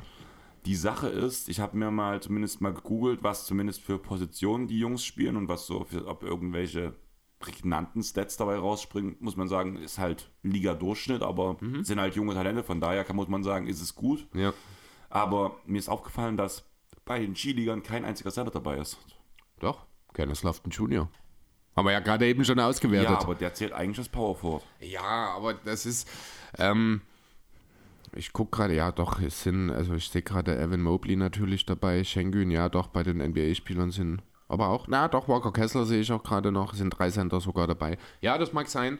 Ähm, Mir ich, bloß um die G-Liga. Also, nee, nee, ich, ich habe jetzt gerade mal, wollte jetzt mal schauen, ob vielleicht bei den anderen auch keine dabei sind weiter, aber stimmt, da gab es ja doch in den letzten ein, zwei Jahren ein paar talentierte Center oder Bigmen mit dabei. Ähm, ja, das mag dann vielleicht sogar sein, ich weiß auch gar nicht genau, spielen die zu fünft oder spielen die, ja, ne? Fünf gegen fünf spielen die dann fünf, schon, ja. Mhm. ne? Also mit zwei Wechseln dann sozusagen. Die spielen auch auf die reguläre Kurbgröße. Also der Kurb ist genauso groß, wie als wenn man da NBA spielt, Chris. Ja, das, bei einem siebener Team kann man schon mal nachfragen, ob nicht vielleicht die nur 4 gegen 4 spielen. Ähm, lass uns vielleicht einfach noch mal ganz kurz so ein bisschen nach auf den Modus eingehen. Ich muss ganz kurz fragen, war das letztes Jahr schon so? Ja. Ist völlig an mir vorbeigegangen. Ich Also ich mir bin das der Meinung, es sind mehr G-Liga dabei, da bin ich mir aber unsicher, aber auf jeden Fall waren letztes Jahr schon G-Liga dabei. Auch mit diesem Halbfinal- und Finalformat? Ja. Okay, krass. Jo, ähm, genau, also erstmal die G-Liga, denke ich, haben wir dann damit abgeschlossen. Wie gesagt, die werden gecoacht von Jason Terry und die werden auch in diesem Team äh, spielen. Also die werden dann nicht mit den anderen nochmal zusammengeworfen in einen Pool und dann getraftet. Dann wird es eben vor dem ja, Halbfinals sozusagen dann die Draft geben, der drei NBA-Coaches quasi, Pau Gasol, Noah und Darren Williams. Ähm, ja, die dann halt jeweils sieben Spieler draften. Lass uns mit den Rookies anfangen. Genau, die Namen kurz durchgehen. Paolo Banquero, Cotton Magic, keine Frage. No-Brainer, Jalen Duen, siehst du noch ein vierter Sender, den habe ich gerade übersehen. Äh, AJ Griffin von den Hawks, Jaden Ivey von Detroit, Walker Kessler aus Utah, Bennett, ganz nebenbei, Walker Kessler, ob sich die, die Nets ein bisschen äh, ärgern werden, dass sie Royce O'Neal gegen Walker Kessler getradet Glaube haben. ich nicht, weil einfach die Leistungsexplosion von Nick Claxton jetzt da ist. Ja, aber du, man hat kein Backup. Ja, aber Royce O'Neal ist ein wichtiger Punkt bei den Nets. Also, ja, aber also Walker Kessler hat ja doch alle überrascht und ja auch jetzt in Utah schon Jared Vanderbilt mehr oder weniger obsolet gemacht. Ist ja auch richtig. Also, Walker Kessler macht eine extrem geile Rookie-Saison. definitiv. Aber er, also für mich, also es wird ja nicht umsonst darüber geredet, ob Walker Kessler in den nächsten zwei, drei Jahren den besten Rim-Defender Rudy Gobert ablöst. Möglich, ja. Aber im Endeffekt glaube ich nicht, dass man sich drüber ärgert, weil man ist im Hier und Jetzt. Und Ja, aber wäre Walker Kessler noch keine Verstärkung für ein Meisterschaftsteam. Und da bin ich ein bisschen anderer Meinung. Also, wie, wie tief das in den Playoffs funktioniert, das wissen wir natürlich nicht, aber es ist auch bekannt, dass die Starter in den Playoffs mehr Minuten gehen und wenn Nick Claxton fit ist, dann ist dann der Einfluss von Kessler, wenn er nicht so groß ist, auch nicht mehr so bedeutend, sage ich mal. Aber rein die Tatsache, dass man einen qualitativ absolut hochwertigen Wim Protection Center als Backup hinter Claxton hätte, würde mir mehr bedeuten aktuell als Royce O'Neal, wenn ich ehrlich sein. Auch wenn der eine sehr gute Saison spielt, muss man auch dazu sagen. Ja, aber das Ding ist, du brauchst halt wirklich in diesem Netzteam brauchst du Shooting. Ja, das stimmt. Da bist du wieder. Gibt dir Royce Ja. O'Neal und du hast einen Ben Simmons, der nicht werfen kann. Du hast einen Nick Claxton, der nicht werfen kann. Du hättest dann Walker Kessler, der nicht werfen Ja kann. gut, aber Claxton Claxton und Kessler hätten ja nicht zusammen auf dem Feld gestanden. Ja, rein theoretisch schon, aber trotzdem sind es halt immer mehr Minuten, wo du halt weniger Small gehen kannst, sag ich mal so. Ja, ist schon richtig. Also man kann es, es war nur gerade so ein Gedanke, wer ist noch dabei von den Rookies? Ben- Benedict Mathurin natürlich, Keegan Murray von den Kings, Andrew Nampart, Jabari Smith Da Jr. würde ich dich gleich unterbrechen. Findest du die Wahl von Jabari Smith Jr. gerechtfertigt? alleine wenn ich auf den ähm, Rockets-Kader gucke, hätte ich eher Tyree Eason gesehen als Mm, aber- Jabari Smith. Aber Tari Eason ist halt jetzt auch zum einen. Also er spielt eine kleinere Rolle. Er hat einen größeren Einfluss aktuell vielleicht noch, weil er halt auch ein sehr guter Verteidiger vor allem Er ist, Tari Eason. also wir wissen ja alle, wie die Rockets spielen, muss man ja dazu sagen. ja, planlos. Planlos, ähm, ohne Idee und vor allem ist jeder im Rockets-Kader beim Plus-Minus negativ. Der einzige Spieler, der ungefähr auf Plus-Minus 0 kommt, ist Eason. Er ist der Einzige, der wirklich ein bisschen Konzept, ein bisschen Struktur in diesen Kader reinbringt. Und wir wissen alle, Box Plus Minus und etc. braucht man nicht zu hoch hängen. Vor allem nicht, wenn es um die Rising Stars Teilnahme geht. Genau. Aber wenn ein einzelner Spieler im gesamten Kader, der auch eine zumindest höhere Rolle spielt, im Schnitt plus minus null geht, ist das schon viel wert bei einem Rookies-Team. Ich, äh, pass auf. Ähm, Jabari Smith gegen Tari Eason, die reinen Zahlenvergleiche. Jabari spielt 10 Minuten mehr. Jabari punktet dafür, dafür nur äh, 3,3 Punkte mehr, aber er punktet mehr grundsätzlich. Äh, Rebounds 9 gegen 6. Offensiv-Rebounds, achso, jetzt muss ich aufpassen, dass ich nicht bei Alperin Sengun lande. Ja, es war nämlich Sengun gerade 7 gegen 6. Es ist beide schwach, muss ich sogar tatsächlich sagen, beide genau ein. Jabari 1,1. Freiwurfquote, Jabari 78, Tari Eason 87, nee, 78, fast identisch sogar. Field Goal, Effekte Field Goal, Jabari 46,3, Eason 48,6. Also man könnte durchaus einen Case machen an der Stelle. Also du verstehst, warum ich nachfrage. Ähm, ja, aber das ist eine Frage der Rolle dann an der Stelle. Das muss man halt auch einfach sagen. Tyree Eason ist nicht derjenige, der für die Rockets eine, der, der Fixpunkt der Zukunft ist. Das soll Jabari sein, der bisher noch nicht unbedingt überzeugt. Aber man wusste auch genau, dass Jabari Smith Playmaker neben sich braucht, weil er eben nicht für sich selber kreieren kann. Also Houston war auch einfach der schlechtestmögliche Fit. An der Stelle muss man sagen, wenn man ehrlich ich bin ist. der Meinung, dass Jabari hat diesen Platz in, dem, äh, in der Rising Stars Challenge aufgrund seines Picks bekommen und nicht aufgrund seiner möglich. Leistung dieses ja, Jahr. das kann durchaus sein. Und Genau. das ist halt für mich so ein Punkt, wo ich sage, dieses Jahr finde ich, hätte es Tyree Eason wesentlich mehr verdient, weil er auch wesentlich mehr überrascht.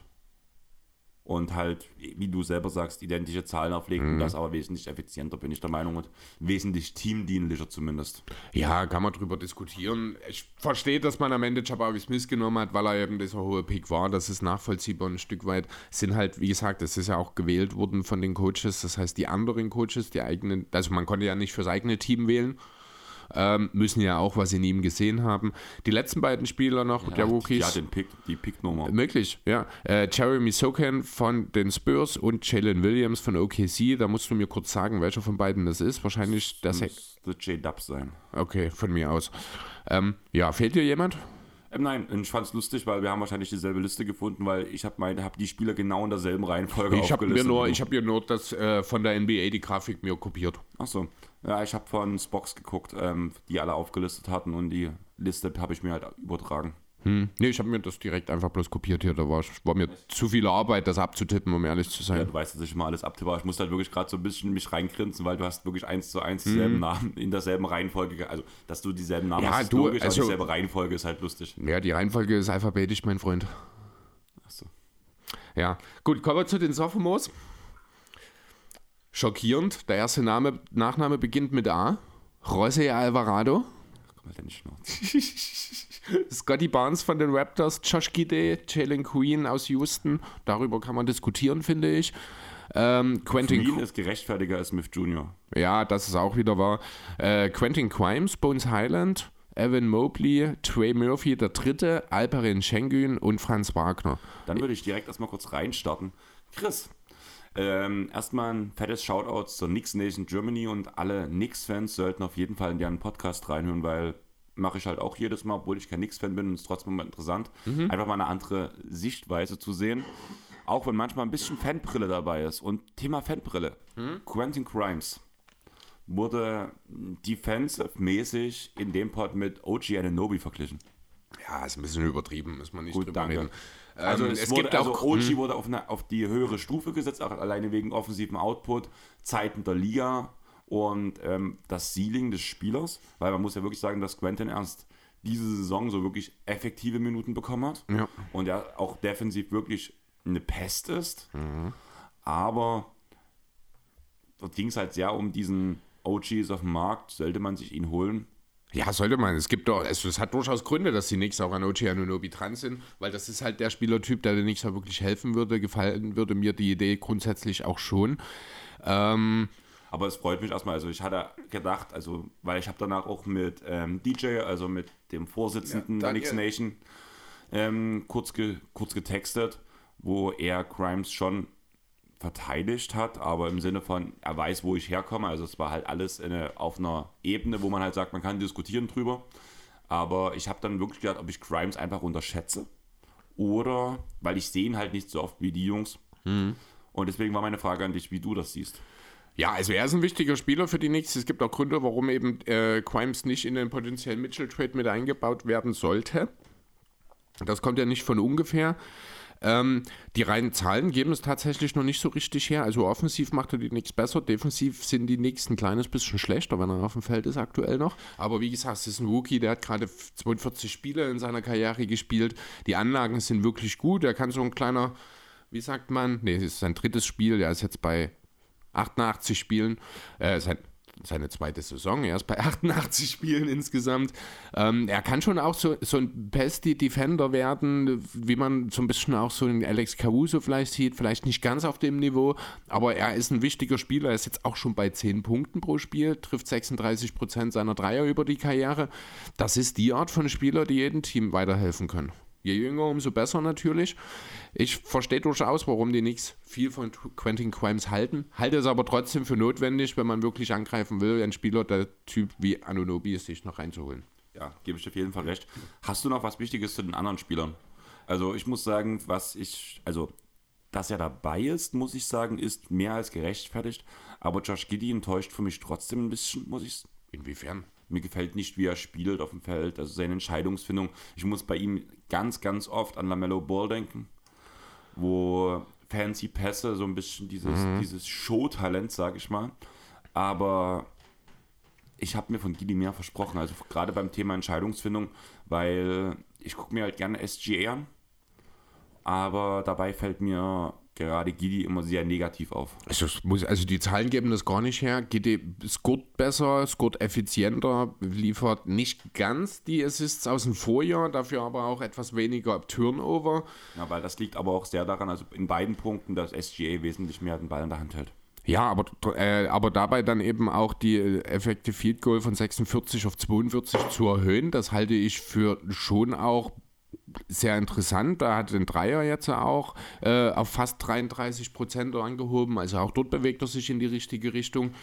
Ähm, die großen Probleme hat er nach wie vor natürlich defensiv. Ansonsten muss ich dir wirklich widersprechen an der Stelle. Das ist, also ich finde jetzt auch nicht, dass es so wilde Sachen sind. Also es ist halt, ich mag den Spielertyp GD. Ich mag das, wenn es ein bisschen fancy ist. Ich sehe das nicht so kritisch wie du wahrscheinlich an der Stelle.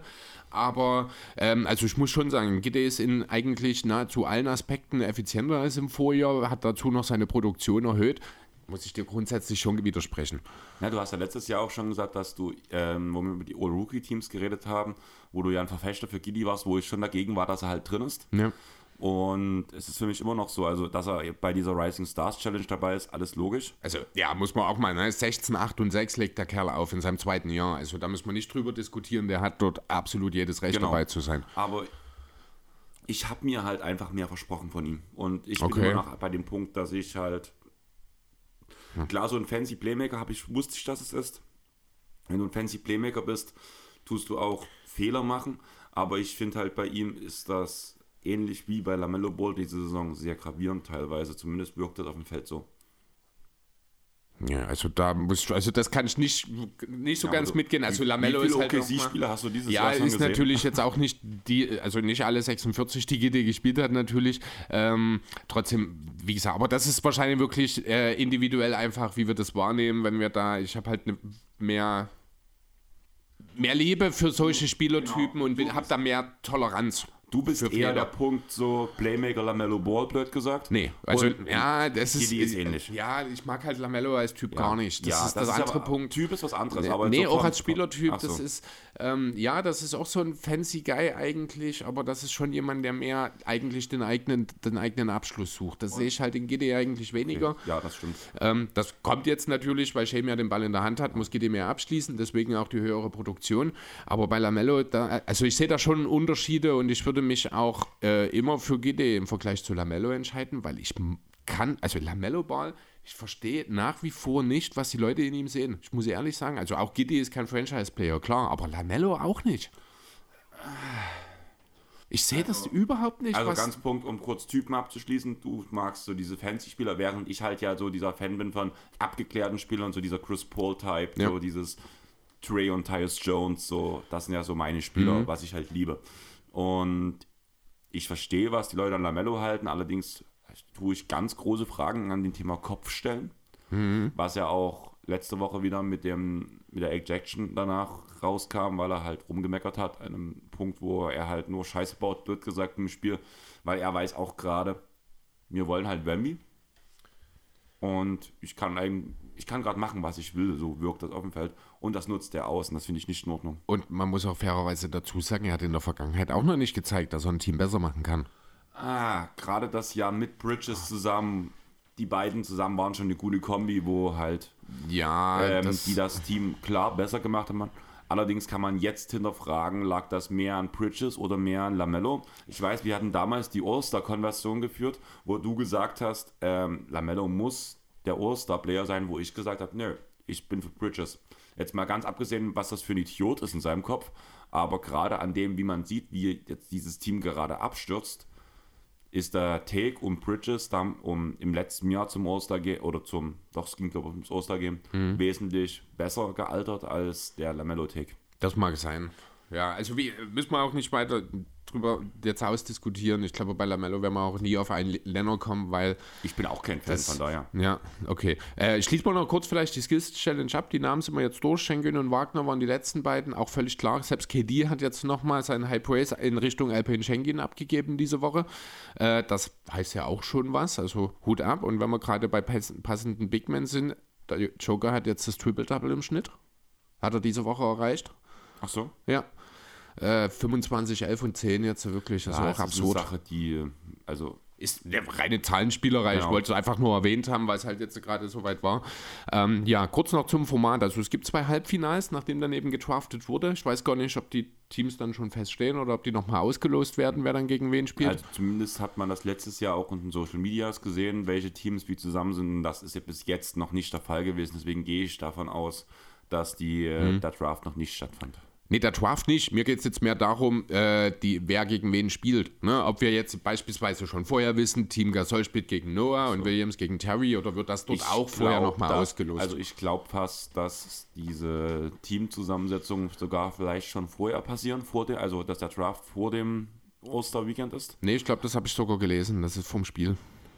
Weil ich könnte mir sonst vorstellen, dass du gerade, wenn du ähm, schon weißt, unser Team spielt gegen das und das Team, kannst du im Draft ja den Draft ja schon beeinflussen, welches Team, also blöd gesagt, auf die jeweiligen Du weißt steht. schon, dass wir hier von einem All-Star-Weekend reden. Ja, aber die Trainer sind vielleicht kompetitiv. Immerhin reden wir von Joachim Noah Ja, okay. und Paul Gasol. Und Darren Williams. Ähm, ja, nee, ähm, also das war jetzt nur so ein Gedanke, ist am Ende auch egal. Also ich weiß, was du meinst. Ich glaube nicht, dass es eine Rolle spielt im Außer, am Außerweekend eine bedeutende, aber ja, natürlich denkst du dir vielleicht dann do, doch ein bisschen darüber nach. Letzten Endes relevant ist noch, es gibt dann also zwei Halbfinals, diese werden bis 40 Punkte gespielt. Und die beiden Gewinner, also es wird auch kein Spiel um Platz 3 geben, sondern dann nur noch ein Finale, das dann nur noch bis 25 geht. Ähm, ja, ich habe es letztes Jahr nicht gesehen, deswegen kann ich nicht so richtig beurteilen. Das ist dann halt ein Viertel ungefähr, was die spielen im Finale und nicht ganz eine Halbzeit im Halbfinale. Ähm, ich glaube, du musst, ähm, ja doch, nee, hast recht, alles gut. Ne, so ungefähr in der Dreh ist halt eine nette Unterhaltung zum Freitagabend. Ähm, Wobei ich echt dieses Jahr überlege, weil ich es gut sehen möchte im Vergleich zu NBA-Spielern. Klar, es Das ist eine Rising Star Challenge, interessante aber Sache, ich ja. würde mir ganz gut angucken, wie er zum Beispiel gegen Spieler wie Franz Wagner spielt. ja, wäre interessant. Mal schauen, wie sich das entwickelt. das ist, ich glaube, dann auch alles, was ich dazu habe. Ja, mehr habe ich zu Rising Stars nicht. Ja. Dann würde ich noch ganz kurz ergänzen, apropos junge Talente. Wir sind im Vergleich zu Franz Wagner kein Sophomore mehr. Aber ähm, wir wollen auch unsere Prime noch ausloten. Wir sind noch vor unserer Prime, Chris, und deswegen brauchen wir eure Unterstützung. Und es wäre cool, wenn ihr halt einfach eine Bewertung. Du grinst in dich rein Und lehn mich zurück. und lehn dich zurück.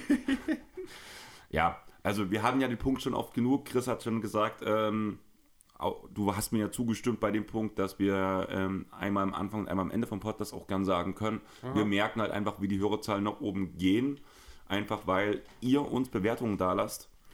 Ähm, mehr, ihr mehr auf Follow drückt. Und deswegen, wir würden uns freuen, jedes Abo, jede Bewertung hilft uns weiter. Wir haben auch in dieser Woche wieder ein paar Bewertungen auf Spotify dazu bekommen.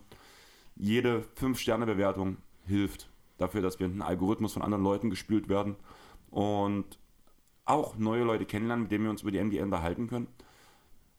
Und ja, die ganze Sache von uns geht, es geht um Spaß. Es geht darum, dass wir halt mit euch kommunizieren können, dass wir über die NBA reden können. Und solange ihr auch daran Spaß habt, würden wir uns freuen, wenn ihr die 5 Sterne einfach da lasst. Das könnt ihr auf Spotify und Apple Podcast machen. Bei Apple Podcast könnt ihr auch eine schriftliche Bewertung da lassen. Und einfach Dank an alle, die es gemacht haben. Und in der Hoffnung, dass ihr da, dass die anderen sich anschließen und auch die 5 Sterne da lassen. Danke dafür, dass ihr das macht. Und ich würde sagen, wo wir gerade über die Rising Stars geredet haben, gehen wir weiter zu den nicht so großen Stars, über die man diskutieren kann, über die All-Star-Snaps. Und ich würde dir einfach nach und nach die Namen vorlesen, die ich auf meiner Liste habe. Du kannst im Nachhinein noch ergänzen, wenn dir noch jemand fehlt. Aber deine Meinung will ich immer hören zu dem jeweiligen Spieler. Ist es ein Snap, ist es kein Snap? Und ganz wichtig, auch wenn wir später nochmal über die All-Stars an sich reden, wenn du sagst, das ist ein Snap, will ich auch von dir wissen, wer geht raus. Und ich möchte nicht, wenn du bei drei, wenn du drei Snaps hast, dass du mir dreimal denselben Spieler sagst, der rausfliegt. Ja, ich weiß schon, was du meinst. Und deswegen würde ich mit dem Namen ganz oben auf meiner Liste anfangen und das ist Trey Young. Ja, ist kein Snap. Also man kann rein, wenn man die Zahlen sieht, 27-10, da kann man natürlich drüber diskutieren, aber jeder, der Trae Young in dieser Saison auch nur einmal hat spielen sehen, der weiß, der hat dort nichts zu suchen. Trae Young ist ein völliger Fremdkörper in Atlanta, der hat gefühlt gar keinen Bock mit dem Team zu spielen, habe ich manchmal das Gefühl. Ähm, die Addition von Deshaun Murray hat wahrscheinlich in Atlanta viel mehr dafür gesorgt, dass vielleicht sogar der beste Spieler ein anderer ist als in der letzten Saison. Ähm, ja, Trae Young hat hier nichts zu suchen. Punkt. Ja, also gebe ich dir recht halt im Großen und Ganzen. Wir haben diese Saison schon öfters über Trae Young geredet. Man muss auch ehrlich sagen, diese 27 und 10 werden vor... Sehr ineffizient auch im Vergleich zu seinen Vorjahren, das muss man auch sagen. Ja, aber hättest du vor fünf Jahren 27 10 aufgelegt, würde gar keiner darüber diskutieren, dass du ein All-Star bist. Das stimmt, ja, denn das werden wir vielleicht dann auch gleich noch bei einem anderen Namen drüber diskutieren, den du mit Sicherheit auch auf deinem Zettel hast, der historisch in diesem Kontext sogar unterwegs ist. Also bei dem Punkt ist halt wirklich, ich habe ja viele Namen draufstehen, über die man diskutieren kann, was einfach bloß wieder auf die Breite der Liga Ja. Ein Riesenkompliment ist, sage ich mal, beziehungsweise was, wo wir glücklich sein können, dass wir in dieser Zeit der NBA da sind. Und mein nächster Name ist Jimmy Butler. Habe ich auch mit Fragezeichen hier, finde ich vor allem in dem Kontext mit Bam Adebayo interessant. Ähm, das wäre dann auch, wenn Jimmy der Snap ist, ist Bam der, der rausgeht. Sind Zumal beides Bam- Frontcourt-Spieler, zum- würde passen. Bam auch ähm, die Wildcard auch noch war. Achso, ja, das kann sein. Die habe ich mir, wer welche Position hat, äh, also wer da die Wildcard und wer wo, das habe ich gar nicht mehr mit aufgeschrieben.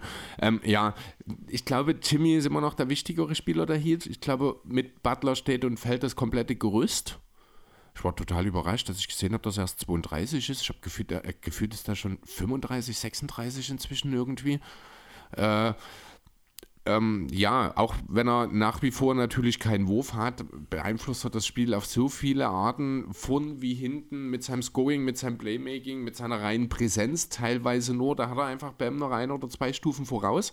Natürlich hat Bam auch nochmal einen Sprung gemacht. Er ist, ich glaube, auch der beste Scorer in der Painted Area, wenn mich nicht alles täuscht äh, also ligaweit, was die Total Points angeht.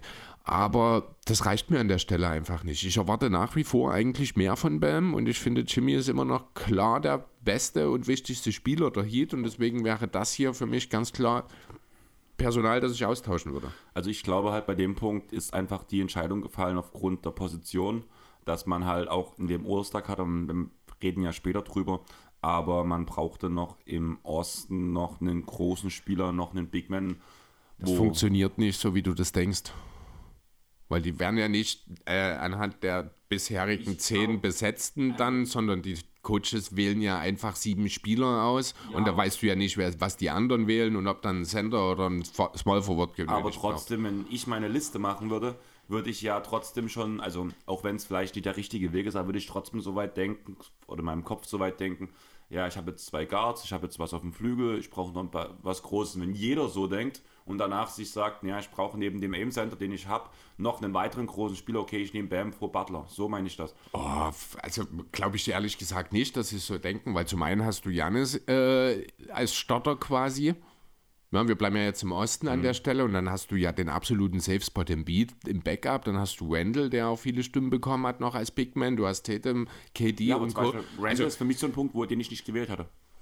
Nee, ich vielleicht auch nicht unbedingt. Andererseits haben es die Knicks vielleicht durchaus verdient, dass sie einen Auster haben.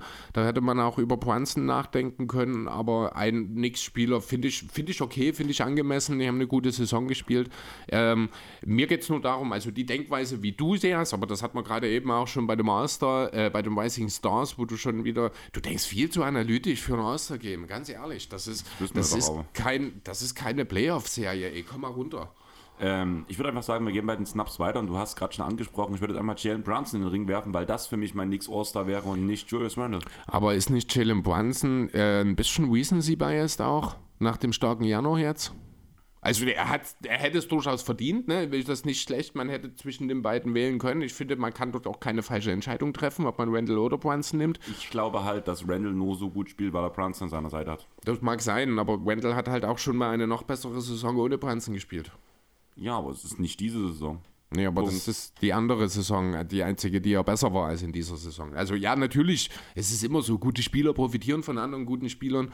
Ähm, trotzdem glaube ich, also ja, man kann, man kann Randall durchaus durch Points noch setzen, damit hätte ich kein Problem an der Stelle. Das Ding bei Randall ist für mich halt einfach, dass ich denke, also gerade wenn man ihn auch spielen sieht, das ist so die Würfe, die er nimmt, da sagt man halt, auch wie er es dieses Jahr trifft oder wie er es vor zwei Jahren trifft, das ist dieser typische Tough Shot Maker. Mhm. Das Ding ist, dass ich dieses Label einem Julius Randle nicht geben würde, dass er ein Tough Shot Maker ist. Er hat es einfach dieses Jahr.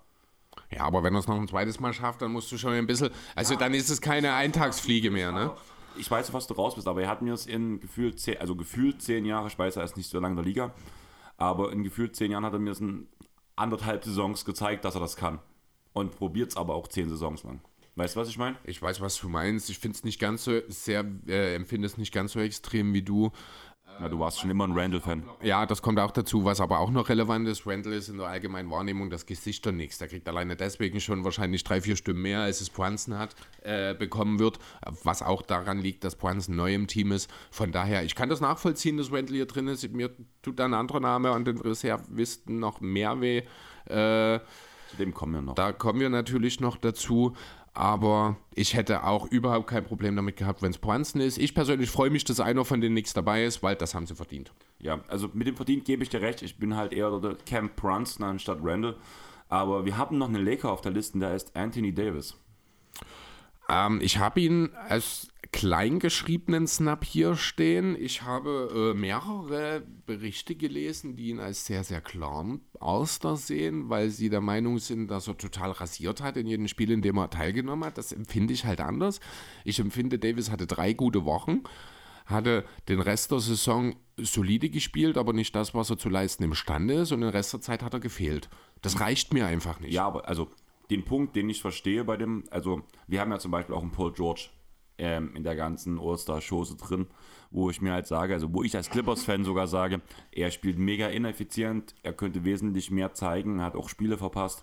Das durchschnittliche Niveau, was ein Anthony Davis gespielt hat, ist schon im Vergleich zu dem anderen, im Vergleich schwachen Backcourt im Westen, äh Frontcourt im Westen, ähm, ist das durchschnittliche Niveau von dem Anthony Davis schon sehr hoch. Ja, also ich, ich Und hätte... die drei Wochen, hm? auf, in denen er rasiert hat, hat er ja auf MVP-Niveau gespielt. Muss man drei sagen. Wochen, drei Wochen. Ja, ich meine, ne? aber das, ich rede von dem restlichen Durchschnitt. Ich weiß schon, was du meinst. Dass er kein Starter ist, hm. geschenkt, ist so. Aber zum Beispiel Anthony Davis im Vergleich zu Paul George, wenn man jetzt die, ähm, Anzahl der Spiele ausblenden würde, hätten beide gleich vier Spiele gemacht, hätte man Anthony Davis auf jeden Fall vor Paul George nehmen müssen. Also in meinen Augen ist auch nicht Paul George derjenige, der hier für Davis hätte weichen müssen, sondern Jaron Jackson Jr. Ja, auch aufgrund der Spiele halt. Also Nee, auch nicht nur aufgrund der Spiele, auch aufgrund der Tatsache, dass ein Jaron Jackson Jr. in seiner Karriere wahrscheinlich nie 30 Minuten spielen kann, weil der seine scheiß Foulprobleme nie in die Reihe kriegt. hat er, Sorry. also es ist besser geworden. Ja, er spielt 25 Minuten pro Spiel in dieser Saison. Das ist doch kein All-Star wert. Also Entschuldigung. Das ist bei all seinem positiven Einfluss, den er ohne Frage hat, muss man aber auch ganz deutlich sagen, dass ein Jaron Jackson Jr. auch nicht wirklich in der Lage ist, besonders viel für sich selber zu kreieren. Dass ähm, er sich nach wie vor weiter selbst im Weg steht, äh, was halt das Thema Faulen, ich gucke jetzt gerade noch mal rein, wie die Foulzahlen genau aussehen jetzt. Ja, 3,3. Also er spielt fast, er spielt 20 Sekunden weniger als im Vorjahr und hat 0,2 Fouls weniger als im Vorjahr. Das ist für mich kein, keine Entwicklung. Aber erst trotzdem, wenn du äh, gerade so Thema Defense-Statistiken und sowas guckst, ich weiß, die sind nicht die, das Ausschlaggebende, aber man sieht einfach, dass diese Abwehr wesentlich besser ist, wenn Dribble J auf dem Feld ist. Das mag sein, aber das ist doch bei Anthony Davis genau dasselbe. Und Anthony Davis liefert offensiv mehr als Triple J. Und damit ist doch die Sache eigentlich, ne, auch Jaron Jackson Jr. hat jetzt mit 35 Spielen auch nur sieben mehr als Davis, ich glaube, der auf 28, ich glaube, kommt, wenn mich Ähm, nicht alles täuscht. Oder zum 29 jetzt. Punkt der Wahl. Okay. Ähm, von daher, also, sorry, aber der große Bass, also der große Fehlwort hier im Westen für mich ist ganz klar Jaron Jackson Jr. Der hat in meinen Augen nichts im Master-Game zu suchen. Also deutlich weniger als alle anderen, die wir bisher besprochen haben. Ich muss ehrlich zumindest. sagen, bei Triple J ist für mich wahrscheinlich, dass ich halt sehr Fan bin, muss ich sagen, von ihm. Also ich mag sein Spiel, ich mag ihn als Spielertyp und ich weiß, dass er mit einer der umstrittenen Namen ist. Man hatte ja jetzt auch äh, eine Diskussion über seine Statistiken. Ich weiß nicht, ob du das mitgekriegt hast. Ähm, Blocks. Ja, na, nicht nur Blocks, es hat wirklich alles betroffen. Auch Rebounds, Steals und Looseballs, alles.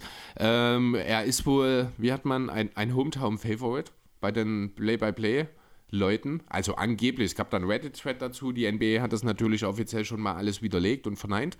Ähm, da gab es eine komplette Untersuchung der NBA. Also es gab haben richtig Untersuchung? Okay. Also ganz kurz, ich weiß auch genau, was du, Mhm. was du meinst. Habe ich auch einen großen Artikel sogar dazu gelesen. Ähm, es ging darum, dass die äh, ähm, Statistik erhebenden Menschen in der Memphis Arena die Spieler angeblich bevorzugen. Weshalb. Also ähm, besonders halt ihn. Nein, es ging um alle Spieler. Also, Okay. auch, also es ging um alle Spieler und Jaron Jackson hat halt, weil die Sachen, die er macht, sind halt ja auf einem geringeren Maß. Also ein Punkt ist ja nicht so viel wert wie ein Block, blöd gesagt. Deswegen Ja. ist ein Block halt wesentlich höher anzusiedeln von den Ja, ich weiß, was du individuellen- meinst. individuellen Vom Input. Wert. Auf jeden Fall war danach, hat ein Reddit-User hat einfach gesagt, so und so sieht's aus und dies eigentlich hat er gefühlt so drei Blocks, also übertrieben gesagt, drei Blocks weniger pro Spiel, was ja nicht stimmt. Also ich glaube, es ging da um den Wert von 0,7 oder sowas, was ja auch viel ist beim Thema Blocks und Steals. Und was völlig eskaliert ist, wo danach die NBA eine Untersuchung eingeleitet hat und wo halt rauskam, mh, nein, eigentlich hat das, hat das weder hat das kein Hand noch Fuß. Das ist eigentlich totaler Quatsch. Trotzdem sind die Zahlen sind halt krass, das muss man schon mal sagen. Ne? Also, ja, aber dadurch, dass die so na, Untersuchungen pass von mal. der NBA Ja. Und die da auch sich über eine Woche Zeit genommen haben, um nochmal das alles zu überprüfen. Ich- und die gesagt haben, im Endeffekt, alles easy, es ist so, wie es, es passt so, wie es ist. Ja, vielleicht ist er auch wirklich einfach ein, Heim, ein Heimscheißer. Triple Chase, kann ja sein. Also ich habe jetzt die Splits mal offen. Ne? Er hat aktuell 18 aus, äh, nein, 17 Auswärts und 18 Heimspiele, also fast ausgeglichen. 77 Blocks zu Hause, 37 auswärts. 23 Steals zu Hause, 12 auswärts. 17 zu 13 Assists, 126 zu 108 Rebounds. Äh, ja, das mal im Groben. Also, das sind ja die Werte, um die es ging. Er hat natürlich auch mehr Punkte gemacht. Er hat auswärts mehr Turnover. Ne, also, es ist wirklich, er ist wahrscheinlich wirklich einfach nur ein Heimscheißer, der in Memphis äh, wesentlich besser auch liefern kann. Ich gucke gerade auch. Ich habe jetzt keine Totals hier, da müsste ich kurz einen Rechner, aber er hat auch. Ne, Minuten sind relativ gleich. Äh, Würde ich behaupten, weil Minuten pro Spiel ungefähr sind. 40 Unterschied bei einem Spiel weniger, das passt. Ne, 30 sind es. Ne? Genau, also das ist okay. Aber es ist halt auffällig, muss ich auch wirklich sagen. Und es ist eine extreme Diskrepanz, finde ich, an der Stelle. trotzdem. Ja, gebe ich dir auf jeden Fall recht, aber wie gesagt, es gab eine Untersuchung und ich schätze schon, wenn, das, wenn, da- wenn der NBA eine. Untersuchung sogar einleitet bei dem Punkt, weil sie Ja. sich unsicher sind, dann wird das schon stimmen, was danach im Endeffekt rauskommt. Mhm. Und man wird nicht als Liga, als Franchise oder als, die, als Association, wird man nicht ähm, danach sagen, ah nee, alles, alles in Ordnung. Ja. Eine bevorzugen. Eine Statistik noch, die gegen Jaron Jackson Jr. als All-Star spricht, ist die Tatsache, dass er 98,1% seiner Dreier assisted sind. Also 52 von 53 seiner Dreier hat er sich nicht selber erarbeiten müssen. Das ist auch ein Punkt, der spricht nicht für einen All-Star. Ja, aber ich sag mir, er ist ein Big Man. Und Ja, Big aber Man, also auch ein Joel Embiid muss den Ball erstmal bekommen. Das mag sein, das ist schon richtig, aber 98% ist heftig und auch 62% seiner Zweier ist halt auch jetzt nicht unbedingt äh, ein elitärer Wert. Ja, aber bei dem Punkt sage ich mir halt, du hast halt einen Jamorant neben dir, der die ganze Zeit den Ball in der Hand hält, was einfach mal der Fall ist, da kann er nichts dafür. Embiid sind 91% tatsächlich. Ne? Das ist auch ein Und hoher dann Wert. hast du, selbst wenn, wenn Morant mal den Ball aus der Hand gibt, hast du immer noch einen Dylan Brooks im Team. Du hast einen Desmond Bain im Team, die halt auch viel Usage schlucken. Und deswegen bist du als Big Man halt schon. Jo. Sind aber auch alles Gründe, die gegen Jaron Jackson Jr. als All-Star werden. Finde ich. Weil halt auch, es gibt Ja, auch durchaus. Konkurrenz im Team. Äh, und ich, nee, also sorry, aber bei Jaron Jackson Jr., ich habe auch letztes Jahr noch große äh, Stücke auf ihn gehalten und ich kann mir durchaus vorstellen, dass er vielleicht auch dieses Jahr wieder eine Rolle spielen wird beim Depoy. Ich finde, mit 25 Minuten pro Spiel darfst du keinen erwartet gewinnen, außer vielleicht den Sixth Man. Ähm, das reicht mir einfach nicht. Wenn du nur so wenig spielst, dann hast du nicht eine groß genug Rolle, um für einen NB Ward als Bester der gesamten Liga zur Verfügung zu stehen. Das funktioniert in meinem Verständnis einfach nicht. Dann lass uns beide bei Oster-Snaps machen, weil über Jaron Jackson werden wir später auf jeden Fall nochmal kurz reden müssen, Mhm. wahrscheinlich. Okay. Und der nächste Name auf meiner Liste ist Kawhi Leonard. Ist kein Snap. Zu wenig Spiele. Ich finde, er hat auch nicht immer überzeugt. Das haben wir halt auch live gesehen. Äh, Die Zahlen sehen immer gut aus bei ihm. Das ist das Problem. Also du wirst es nicht greifen können. Er macht halt auch, das hatten wir, dieses schreckliche, schreckliche Sonntagmittagsspiel gegen die Rockets, das wir live gesehen haben. Er hat dort auch was 30 und 8 oder sowas aufgelegt. Aber er hat ein richtiges Effiz- Kackspiel ja, aber das Ding gemacht. ist halt, es sind effiziente 30 und 8 und das ist halt wichtig und auch die Turnover-Zahlen, also klar, er, er macht, hat in dem Spiel dort sehr viele Fehlentscheidungen getroffen, aber die Frage ist halt, vergleichst du jetzt Kawhi Leonard mit Raptors Finals Ka- Kawhi Leonard oder vergleichst du Kawhi Leonard mit einem anderen guten Spieler in der Liga? Und ich sag mir halt, dann ist Kawhi schon, wenn er spielt, wie er spielt jetzt gerade, also vor allem dieser letzte, äh, die letzte, dieser letzte 10-Game-Stretch, ist er ganz klar ein Top-10-Spieler der Liga. Das Ding ist halt, wie du schon gesagt hast, er hat die Hälfte aller Spiele gemacht. Das ist der Punkt, warum er für mich rausfällt. Wenn er Wenn er mehr Spiele mal, wenn macht, er, wenn nimmst er du 30 raus. Spiele, dann, dann, dann ist automatisch Kawhi drin. Ja, dann nimmst du aber George raus dann. Ja, Also wie gesagt, ich würde halt erstmal Triple J, aber der würde ja für mich ohnehin für jemand anderen weichen, weil ich ja Sabonis, äh Quatsch, Sabonis, Triple J ist ja kein Stotter, Quatsch, das war die falsche Richtung, die ich jetzt gedacht habe. Egal, hast du noch mehr Snaps? Ich habe noch ganz viele Snaps. Ich habe auch noch ein paar. weil ich habe zum Beispiel noch die Aaron Fox hier stehen. Habe ich auch hier stehen. Ähm, er hat auch wohl ein bisschen Unterstützung aus der Liga bekommen, unter anderem von Anthony Edwards, der wahrscheinlich auch noch auf deinem Zettel steht. Logo. Ähm, genau. Direkt darunter. Ja, ich habe sie auch direkt untereinander. Ich finde, bei beiden kann man einen Case machen, warum sie nicht dabei sind. Zwei Kings sind auch einfach zu viel, auch wenn sie eine richtig, richtig gute Saison spielen. Wir haben schon mal drüber geredet, ist Sabonis derjenige, der ähm, die Kings über den Großteil des Spiels trägt, während Fox dann aber, und das muss man ihm eben auch zurechnen, einer der besten Klatschplayer der Liga ist mal wieder. Ja, muss man wirklich sagen. Die Sache ist halt, dass ähm, Fox halt einfach trotzdem von der Präsenz von Sabonis ähm, profitiert. Und auch wenn Fox derzeit gerade in Klatsch extrem gut wirft, tut er viele Fehlentscheidungen treffen im Spiel noch. Einfach weil er ein junger Talent, also ein junger Spieler ist, der auch den Ball sehr viel in der Hand hält. Ja, wir müssen aber Während eben irgendwann über das Thema jung und talentiert bei dir, wenn Fox mal rüber hinauslaufen. 24, Ne? 25? Also ich glaube, der wird schon sechs. Ja, der ist jetzt 25 geworden im Dezember. Mhm. Und das ist so der Punkt, wo ich halt noch sage, wie vor uns bei unserer Werbung, wir sind auch noch vor unserer Prime. Und das ist auch bei ihm der Fall.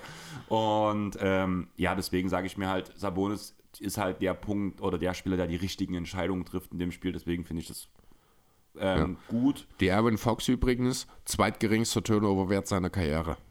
Nach, nur in der Rookie-Saison, wo er halt viel weniger gespielt hat, hat er weniger Turnover als in dieser Saison. Die Frage ist, ob das trotzdem gut ist oder nicht. Beste Effekte Field Goal Wert seiner Karriere.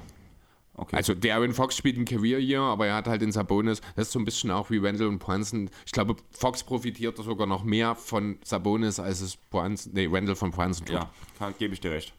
Ähm, nächsten Mal bald Anthony Edwards. Da können wir langsam drüber reden, gerade mit dem letzten Stretch, den, den die Wolves gespielt haben. Sollte man drüber nachdenken, wenn man Carl Anthony Towns tradet. Weil ein Anthony Edwards mit Gobert funktioniert super. Also irgendwann muss man sich die Frage stellen, wo man hin will in Minnesota. Das wird irgendwann die Frage sein, welcher von diesen drei Spielern ist äh, obsolet. Ob das dann Stand Edwards... jetzt ist es wirklich Gobert. Theorie- Äh, äh, sorry, sorry. Ähm, Carl Anthony Towns. Ja, nee, stand die. Also grundsätzlich ist es eigentlich Gobert. Aber das funktioniert halt auch erst dann, wenn Carl Anthony Towns anfängt zu verteidigen auf Center-Position. Und solange das nicht passiert, brauchst du halt immer noch jemanden daneben. Dafür ist Gobert theoretisch eine gute Lösung. Zu teuer natürlich auf der einen Stelle und natürlich auch im Ceiling ganz klar begrenzt. Ähm, ich glaube, also es gibt ja durchaus auch nach wie vor Gerüchte um Dido, dass man an anderer Stelle was macht in Minnesota. Ob da wirklich ein großer Deal in irgendeiner Form passiert, das wage ich zu bezweifeln. Edwards ist in dieser Saison der beste Timberwolf. Das liegt aber daran, dass Towns eben viel verletzt ist, viel verpasst hat. Ähm, unter normalen Umständen bin ich immer noch Überzeugung, ist Towns der beste Spieler in diesem Team und sollte nicht derjenige sein, der getradet wird. Aber er ist halt auch schon 27 inzwischen. Ne? Das ist, das, Das ist wird einem gar Fox nicht. Ja, genau, ne? Aber gut, Gobert ist 30. Was machst denn du dann jetzt an der Stelle? Du hast gerade für Gobert getradet. Du, ich, ah, also, Ja, sorry, kommen- und die- Minnesota. Ja, gebe ich dir recht, aber die kommen, also was man jetzt gerade die letzten Spiele sieht, die Kombination Edwards, ähm, Gobert funktioniert sehr gut gerade. Das ist ja auch keine Überraschung. Weil einfach Edwards gerade zeigt, was er kann. Ja. Und da ist halt ähm, ein Spieler wie Rudy Gobert, also ich muss sehr an die Utah Jazz die ganze Zeit denken, wenn ich das so sehe, weil Edwards so dieses Spiel des Donovan Mitchell macht und das sehr gut mit einem ähm, Rudy Gobert funktioniert, zumal Edwards gewillt ist, ihn anzuspielen. Ja, das ist richtig. Seit Edwards Assist-Zahlen sehen er wirklich gut aus dieses Jahr. Das muss man sagen. Da hat er nochmal einen Schritt gemacht, weil eben auch Towns fehlt und er mehr den Ball in der Hand hat. Das muss man natürlich auch berücksichtigen dabei. Ähm, ich denke, es ist klar, dass Edwards nicht irgendwann in Trade-Gerüchten auftauchen wird. Also muss man irgendwann über Gobert oder Towns reden. Wenn du Gegenwert generieren willst, muss, es Gobert, äh, muss, muss Gobert derjenige sein, der bleibt, weil für ihn kriegst du in einem Jahr auch nichts mehr für einen 31-Jährigen auf diesem Vertrag. Ähm, für Towns hingegen wird es mit Sicherheit viele Teams geben, die auch, wenn er 28 ist, noch ein fettes Paket für ihn hinstellen, weil das offensive Talent steht völlig außer Frage. Aber solange er defensiv nicht Klick macht, wird Towns auch nie jemand sein, der ein Team in höhere Gefilden schickt. Genau. Ähm, ein anderer Timberwolf, der halt ein bisschen nur rumgemeckert hat, dass er auch gesnappt wurde, ist Carl Anthony Towns. Allerdings Aber nicht in dieser Saison. Doch. Echt jetzt? Ja. Mit 21 Spielen? Fand ich auch sehr. was Also, das? du hast ist- wird er der neue Kyrie mit kontroversen Aussagen? Nein, der neue, der neue Gobert. Achso, ach ja, stimmt, ja, das passt viel besser. Stimmt, du hast recht, ja, sehr schön. Ja, Ja. Schwachsinn, müssen wir auch gar nicht Ja. weiter drüber reden. Er hat da gar Ich- nichts zu suchen. Genau, ich wollte bloß den Namen halt kurz erwähnen, weil es gab halt diesen, es gab den Tweet von Gobert und deswegen wollte ich ihn kurz erwähnen. So ein Quatsch. Ähm, jetzt kommen wir zu den zwei umstrittensten Namen für mich. Äh, ganz, bevor du das machst, sind das beides Namen aus dem Osten? Ja, Dann habe ich, hast du danach noch andere Namen? nein. Dann habe ich noch einen. Devin Booker. Ähm, Spielanzahl. Ist es so wenig, ehrlich? Er hat zumindest ähm, am Anfang der Saison ein bisschen gefehlt. Jetzt ist er ja auch schon, glaube ich, seit vier Wochen raus oder so. Ja, 29 tatsächlich. Ich dachte, er wäre über die 30 drüber, ja, 29 Spiele. Aber er steht kurz Okay. Vor seiner Rückkehr. Ich habe jetzt eine Woche gelesen, dass er eine Woche wieder zurückkehrt und wieder aufs Feld kommt. Okay, nee, Spiele, gebe ich dir aber recht, passt. Ähm, Mhm. Ja, okay. Dann zurück in den Osten und ich würde erstmal den sagen, der den Namen sagen, der dir weniger wehtut, dass er beim Monster Game nicht dabei ist. Und das ist Pascal Siakam. Ja, das ist der, den habe ich vorhin schon mal angedeutet, der ein historischer Non-All-Star werden könnte. 25, 8 und 6 äh, liegt da aktuell auf. Wenn er das bis zum Ende der Saison schafft, wäre er der erste Spieler in der Geschichte, der mit solchen Zahlen nicht zum All-Star wird. Ähm, ich bin persönlich nicht der größte Siakam-Fan, das ist mit Sicherheit schon mal durchgekommen. Er hat sich aber im Laufe der Saison doch ganz schön reingefuchst. Ähm, wenn wir jetzt bei Siakam sind, ich habe noch eine kleine andere Sache, wollen wir die kurz einschieben, die mit ihm zu tun hat? Mach. Ähm, ich finde, man sollte sich in Oklahoma City mal ganz dringend äh, überlegen, sollte Toronto wirklich alles aufbrechen, ob man sich vielleicht Pascal Siakam holt. Er ist genau, er ist vielleicht ein paar Jahre zu alt für die Zeitschiene, darüber könnte man drüber diskutieren, aber vom Spielertyp her ist er genau das, was die Sander brauchen noch. Rein vom Prinzip her schon, würde auch gut neben Chat funktionieren. Die Frage ist halt, was du halt abgeben musst und die Wolves haben nichts in der richtigen Preiskonstellation. Also Sander. Ich, äh, die Thunder meine ich doch. Die Sander haben Ja. alles Mögliche, um diesen Deal wahrzumachen. Die haben Cap Space, sodass sie nicht gleich Gehalt, äh, gleiches Gehalt zurückschicken müssen. Die haben eine der drei dicksten Pick-Shot-Holen der Liga. Wenn Siakam getradet wird, heißt das gleichzeitig, dass noch mindestens zwei oder drei andere große Verträge in Toronto getradet werden. Was eventuell sogar heißt, dass man nicht drei oder vielleicht nicht vier, sondern eher nur drei Picks äh, abgeben muss. Das Problem ist, dass, ähm, das habe ich halt bei einem anderen Punkt rausgesucht, weil ich hatte ja, wie gesagt, habe diesen Buyer-Seller-Part auch, wo ich auch mir mal ein paar Verträge angeguckt habe. Ähm, Anunobi lässt sich gut traden, Van Vliet lässt sich ganz gut traden, Siakam verdient halt 35 Millionen und das kriegst du in Kombination bei den Thunder sehr schwer hin, weil halt Spieler außerhalb der Kategorie SGA, Giddy etc. einfach alle zu wenig Geld verdienen. Du hast glaube ich bloß äh, Muscala, der ein bisschen mehr verdient. Ja, es stimmt tatsächlich. Also Verträge sind wirklich, du hast im Grunde di- diesen Lou Dort 15 Millionen Deal äh, und alles andere ist einstellig im Millionenbereich. Und das, du kommst halt Ja, nicht du auf diese kommst nicht. 35 Millionen, Aber das ist der Punkt, du musst halt nicht so viel zurückgeben, auch. Das darfst du ja auch nicht vergessen, wenn du noch nicht im Cap, äh, wenn du unter der Cap-Grenze bist, ist ja, kannst du ja. die Thunder unter der Die Cap-Grenze, Thunder glaub- sind unter der Cap-Grenze. Ich glaube aber nur gering. Ja, wie, wie sollen die unter die Cap-Grenze kommen, wenn nur Shea und Lou Dort über 15 Millionen verdienen? Oder über 10? Also das funktioniert gar nicht, dass sie über der Cap-Grenze sind. Ne? Das heißt, du musst nicht so viel Gehalt. Aber ich verstehe ja, einen Deal zu generieren wird wahrscheinlich schwierig. Da müsste tatsächlich vermutlich ein drittes Team rein, was irgendwo so einen größeren Vertrag vielleicht mit inkludieren kann. Aber du weißt auch, was mein Gedanke dahinter ist, Ich oder? verstehe, worum wo du hin willst. Also gerade diese Kombination, wenn ich halt mal nachdenke, eine Starting Five aus SGA, Giddy, Dor, Siakam Siakam und Chat. Chat. Super geil. Und dann hast du im Idealfall dahinter Trey Mann, die drei Williams und Pokuschewski. Das wäre schon ein echt geiles Das Team, so ne? lustig, die drei Williams. Die drei Williams. Ich hatte zuerst auch die zwei Williams dastehen, aber dann kam viel mehr ein, dass ja Kendrick Williams auch noch da ist. Habe ich dich damals aufgeklärt? Ja, stimmt, das warst du damals, genau. Das ist nicht übel, das ist ein echt geiles Team. Ähm, und das ist halt auch genau die Rolle, die ich in Pascal Siakam sehe. Die zweite Scoring-Option, der beste Wing-Defender. Ähm, fände ich, mit diesem Trade würden der OKC wahrscheinlich sogar in ein oder zwei Jahren ein ernsthafter Contender sein können schon. Muss Kann ich, wäre, wäre eine sehr bold natürlich an der Stelle, aber würde ich nicht ausschließen. Aber wer nicht der beste Wing-Defender seines Teams ist und trotzdem ein absoluter All-Star-Snap, ist James Harden. Ja, das verstehe ich überhaupt nicht, was dort los ist. Also ähm, langsam, ich habe ja, wenn man in den Sixers-Gruppen so ein bisschen unterwegs ist, dann hat man in den letzten Monaten eigentlich schon seit, ja, seit dem zweiten MVP für, äh, für Nikola Jokic spätestens ähm, immer häufiger das Thema politische Gründe gehört, warum die Sixers so schlecht abschneiden. Ne? Das heißt Embiid im All-NBA, das heißt im MVP-Race, das heißt jetzt die Tatsache, dass er kein All-Star-Starter ist und jetzt eben noch die Tatsache, dass es Harden, der eine richtig, richtig gute Saison spielt, der eine überragende Saison sogar spielt, wie ich finde, und ein Top-3-Guard in der, äh, im Osten ist, ähm, dass er nicht dabei ist, ist unter aller Sau. Also Wenn ich du- muss ganz ehrlich sagen, du weißt, ich bin kein Harden-Fan. Ja. Ähm, ich habe auch von ganz vielen militanten Harden-Hassern sogar gelesen, dass die sogar sagen, es ist Snap. Ja, es geht nicht. Und ganz ehrlich, True Holiday, sorry, ich liebe True Holiday, ist einer meiner Lieblingsspieler. Aber warum True Holiday? Wie ist das passiert? Hast du das mitbekommen mit der, ähm, mit der Social Media ähm, Sache von den Bucks?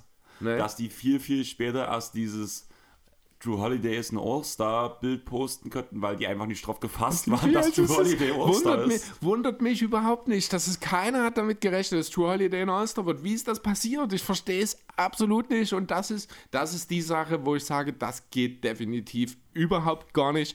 Holiday muss hier raus, Harden muss hier rein. Da gibt es so gar keine Diskussion. Gut, also gebe ich dir vollkommen recht, ähm, weil ich will da gar nichts ergänzen, weil es ist halt, jeder weiß, ich mag, bin kein Harden-Fan, aber Harden gehört mit dieser Saison definitiv rein. Auch wenn die Zahlen nicht so gut sind wie in seinen, wie in seinen Houston-Zeiten, aber er spielt mittlerweile einfach eine ganz andere Rolle Ich- als früher. genau. Und das ist, die, das ist der bessere Harden. Das ist das, was ich von Harden immer gefordert habe. Und den, diesen Stiefel spielt er gerade runter und das macht er in so einer Perfektion, dass es einfach geil ist. Ich muss ganz ehrlich sagen, ich, fang, äh, ich hatte sogar schon Phasen in dieser Saison, wo ich Harden kritisiert habe dafür, dass er zu wenig Würfe nimmt. Ja, ich weiß. Na, also es ist wirklich so, das ist, ich gucke gerade mal, äh, True Shooting technisch will ich gerade mal schauen, ist ich glaube auch mit eins der zwei oder drei besten Jahre, die er in, dieser, äh, in seiner Karriere abgeliefert hat. Wo haben wir das True Shooting? 61,8. Er hat ähm, in den ersten Spielen für Brooklyn, nachdem er äh, aus Houston gekommen ist, 61,9 in 36 Spielen aufgelegt. Das ist der einzige Wert, der höher ist. Er hat diese 61,8, bei dem er jetzt gerade steht, tatsächlich noch zweimal in der Karriere. Ah, hier doch. Houston letztes Jahr 62,6 war das Beste. Aber sein zweit- oder drittbestes auch Effizienzjahr. Er hat die Turnover, ich glaube, ein bisschen runtergestellt auch, wenn mich nicht alles täuscht. Ja, 3,5 auf 36 Minuten. Das ist, ähm, das ist unter seinem Schnitt, aber ein ganz kleines bisschen mehr als in den Spielen für Philly letzte Saison. Das ist auch okay. Er legt die 20 Punkte auf. Er wird irgendwann im, ich habe es vor ein paar Wochen schon mal gesagt, habe ich mich total verschätzt. Ähm, er wird wahrscheinlich jetzt wirklich bald in den nächsten zwei Wochen die Platz Nummer 1 bei den Assists per Game in der Liga übernehmen, weil er dann die, genug Spiele hat. Ähm, ja, völliges Unding, dass er nicht dabei ist und sollte irgendjemand ausfallen, muss er zwangsläufig der erste Reserve sein. Und bevor Oder Siakam. Nein, Wenn es ein Wing nein, ist, muss wenn's Harden sein. Muss also sagen wir mal, wenn ein großer ausfällt, dann könnte ich mir vorstellen, dass man Siakam vielleicht nimmt, aber ansonsten muss es definitiv Harden sein. Eine Frage an dich bei dem Punkt. Mhm. Kannst du dich an ein All-Star-Game erinnern, wo es kein ähm, Injury Replacement gab? Jetzt so spontan nicht, nein. Das habe ich mir gestern oder vorgestern hatte ich das irgendwie im Kopf Mhm. und ich dachte mir so, Gibt es eigentlich immer. ja, genau. Und das war halt auch so ein Punkt, wo danach noch welchen nachkommen. Aber eine Sache, bevor wir zu den All-Stars kommen, wo wir vorhin über die Rising Stars geredet haben, weiß ich noch, dass ich dir reingeredet habe beim Thema Crimes. Haben ja eigentlich die anderen Spieler danach noch gesagt? Ja, ja, wir, haben, wir sind alle durchgegangen. Highland, Mobley, Murphy, Elberin Sengun und Franz Wagner waren die letzten Sophomores. Okay. Aber war also ich habe sie genannt alle, keine Okay, Angst. Weil ich hatte gerade so, ich sehe so, ich lese gerade so Mobley und Murphy. Und ich denke haben wir überhaupt ein Wort über, haben wir den Namen überhaupt gesagt? Ich habe mitgenannt, Trey Murphy übrigens wohl auch im All-Star Slam Dunk Contest dabei. Möglicherweise. Also es gibt bisher, ich glaube, offiziell nur eine Zusage, das ist Mac McClung. Ja, genau. Ja, Ne? du hast recht. Ich habe Trey Murphy auch da stehen. Habe ich einen kleinen Punkt dazu, kommen wir später drüber reden. Alles klar. Habe ich nach den richtigen All-Stars, wo James Harden nicht dazugehört. Ja, ich glaube, wir werden dann irgendwann auch ein Zeitproblem kriegen, wenn du noch so viele Themen hast. Ja, ich habe drei Zettel und ich habe den ersten jetzt. Ja gut, dann lass uns jetzt deine Bayer und Zeller machen und dann noch die All-Stars und ich glaube, dann ist die Zeit um, oder? Ähm, ja, das, also der Großteil macht, nimmt das schon mit ein. Also, du ja, du bist haben- der, der irgendwann anfängt Ja, zu wir haben, noch, drängeln. Ich fünf- wir sag's haben noch 45 Minuten. Mhm. Ich würde sagen, weil wir waren gerade bei den Snaps, deswegen gehen wir jetzt natürlich zu den All-Stars und nicht zu den Bayern und Sellern, weil wir können ja ein bisschen thematisch am Osterweekend festhalten, sage ich mal so. Mhm. Und die, also ich würde einfach ganz kurz die Starter runterbrechen, danach die Benchplayer runterbrechen und danach für euch, Chris und ich, werden gegeneinander draften. Werden versuchen, das bessere All-Star-Team zusammenzustellen. Das werden wir auch online stellen, danach wahrscheinlich Dienstag oder Mittwoch. Chris macht da wieder eine schöne Grafik dazu. Und ihr dürft dann entscheiden, wer das bessere All-Star-Team hat. Wir werden noch genug über die Namen reden, haben ja schon auch einen Teil teilweise über die Namen jetzt geredet. Beim Draft wird aber auf jeden Fall noch ein bisschen was gesagt werden, deswegen tue ich jetzt bis alle Namen runterbrechen. Danach losen wir aus, wer als erstes wählen darf. Und danach kommt der Draft. Die Starter sind Kyrie Irving, Donovan Mitchell, Jason Tatum, Kevin Durant, Giannis Antetokounmpo, Luka Doncic, Stephen Curry, LeBron James, Zion Williamson und Nikola Jokic. Von der Bank kommen Tyrese Halliburton, Jalen Brown, Drew Holiday, DeMar DeRozan, Julius Randle, Bam Adebayo, Joel Embiid, Shea Gilchrist Alexander, Ja Morant, ich habe das T vergessen auf meinem Zettel, ähm, Damian Lillard, Paul George, Domantas Sabonis, Lauri Markan und dein heißgeliebter Jaron Jackson Jr., Chris. Ich höre die Begeisterung. Emotion in deiner Stimme. Jo, äh, Mit dieser Auflistung habe ich gerade meinen ersten Zettel abgearbeitet, Chris. schön. Ähm, wer hatte die meisten Stimmen? LeBron, ne? Ist, da, ist derjenige, der anfängt? LeBron hat die meisten Stimmen, Janis Okay. die. Wollen wir eine Münze werfen oder was willst du machen? Du darfst anfangen, weil ich will nicht LeBron sein. Nee, lass uns eine Münze werfen. Zahl, du bist LeBron, Kopf, ich bin LeBron. Okay. Verdammt. Ja, dann fange ich wohl an. Dann fange ich an mit Team LeBron. Ähm, so, das heißt, wir ziehen jetzt erstmal die, äh, die Starter, ne? Genau. Ähm, ich nehme. Oh, ich nehme Steph. Okay, du nimmst Steph Curry. Gute Wahl, rein vom Prinzip her, würde ich sagen. Nee, oh, kann man nichts falsch machen damit. Ja. Und ich würde sagen, neben den Jannis brauchst du halt einen Shooter, weswegen wäre Steph sehr interessant gewesen. Und auch wenn es mich widerstrebt, obwohl nein, wir bleiben groß und ich nehme einen MVP-Kandidaten, den Nikola Jokic. Oh, okay, Und interessant. das neben Jannis ist das schon. ja, gut, aber das ist okay, dann überlässt du mir KD. Warte, ich muss nebenbei die ganze Zeit schreiben. Ja, ich schieb das ja auch mit rüber in meiner Excel-Liste. Sehr gut, weil du weißt ja, ich mache alles händisch. Mhm. Ja, ähm, ich würde jetzt trotzdem weitergehen und ich nehme KD, obwohl Nee, KD habe ich ja gerade genommen. ich nehme KD sein, ich habe so, KD ah, seinen okay. Teamkameraden, überlege ich gerade, aber ich überlege zwischen Mitchell und Irving und einfach weil ich will den schwarzen Peter zuschieben und deswegen nehme ich Mitchell. Okay, jo, kannst du gerne machen. Ich nehme deswegen trotzdem keine Irving, weil ich habe ja schon Steph, ich habe schon einen Point Guard. Ich nehme jetzt, äh, wen nehme ich denn jetzt? Nehme ich jetzt Zion, Luca oder Tatum? Ach komm, wir haben, wir haben mit Steph und KD gutes Spacing, wir haben mit LeBron, Steph gutes, ich nehme Zion und will ein bisschen Show. Geht klar, dann würde ich mich danach jetzt äh, direkt im Anschluss für Luka Doncic entscheiden. Krass, dass der bis so weit abfällt, ne? Ich nehme Tatum jetzt. Wobei, nee, weißt du was? Ich habe LeBron, ich habe KD, ich habe zwei Leute, die mit Kyrie umgehen können. Gib mir Kyrie. Ich nehme Kyrie. Freut mich, weil dann kann ich meinen. Dann kannst du Tatum kann ich kriegen, genau. nehmen. Und ich habe natürlich komplett vergessen zu schreien. Ähm, Soll ich es dir nochmal sagen? Du kannst ja deine nochmal ansagen, ganz kurz. Oder sag unsere Stotte allgemein nochmal kurz. Genau, also Team LeBron habe ich gewählt, also LeBron selbst natürlich, Steph Curry, Kevin Durant, Zion Williamson und Kyrie Irving. Habe ich aber jetzt wirklich auch nur genommen, weil ich mit LeBron und KD zwei Typen im Spiel äh, im Team habe, die beide wissen, wie sie mit Kyrie umgehen können. So, und dein Team Jannis besteht eben aus Antetokounmpo, aus Nikola Jokic, Donovan Mitchell, Luka Doncic, der wirklich tief gefallen ist, und Jason Tatum. Ähm, was würdest du jetzt, wenn du die Namen so siehst, sagen? Also, es ist sehr schwierig, weil es halt alles Ausnahmetalente sind, auch mit einer jeweiligen individuell extrem starken Saison. Was würdest du eher für ein Team bevorzugen, wenn du es jetzt so siehst, in einem Regular Season Game? Also, klar, du hast selber gesagt, du nimmst Zion für die Show. Ja. Also hätte ich, hätte ich jetzt nicht für die Show gestimmt, hätte ich wahrscheinlich Tatum genommen, weil er, weil er das Team besser ergänzt. Anstatt Zion an vorletzter Stelle. Also das wäre, wenn es wirklich rein um die Leistung gegangen wäre, hätte ich nicht Williamson genommen, hätte ich Tatum gestellt äh, als 3D-Option, dann hätte ich halt eine richtig geile Line-Up, dann hättest du auch keine Chance, das muss ich ganz ehrlich sagen. Äh, so wird es natürlich ein bisschen spannender, aber mir fehlt bei dir, äh, ja wobei, was heißt mir fehlt? Du hast am Ende auch zwei gute Verteidiger drin. Wird sich nicht viel nehmen, oder? Ja. Also, ich glaube auch wirklich, also, ich würde sagen, Thema Spielintelligenz bin ich ganz klar von. Einfach, wenn du eine Kombination aus Luka Doncic und Nikola Jokic hast, hast du halt so die Brains der NBA. LeBron James, Steph Curry, auch Kyrie ist ein super intelligenter Spieler. Ja, aber Jokic und Luca sind für mich so die, die am Spiel am, zumindest am meisten manipulieren können, Das zusammen sein. mit LeBron. Die sind aber auch bei, gleichzeitig auch deine ganz großen Schwäch Schwächen in der Defense, die ich in der Form nicht habe. Gebe ich dir recht, aber das sind für mich diese Schwächen, die du eigentlich nur mit einem oder zwei Spielern ligaweit halt kaschieren kannst. Und Mhm. das ist ein Jannis und das ist auch ein Jason Tatum für die kleineren Positionen. Mag sein. Ja, nee, wird inter- also wie gesagt, wird sich nicht viel nehmen am Ende.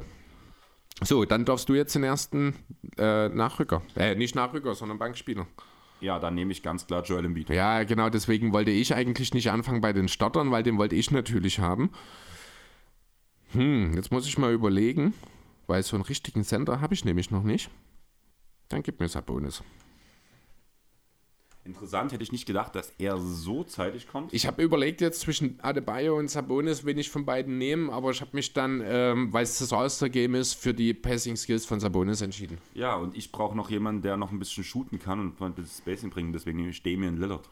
Du bist aber ein blöder Arsch heute, ey, muss ich ganz ehrlich sagen.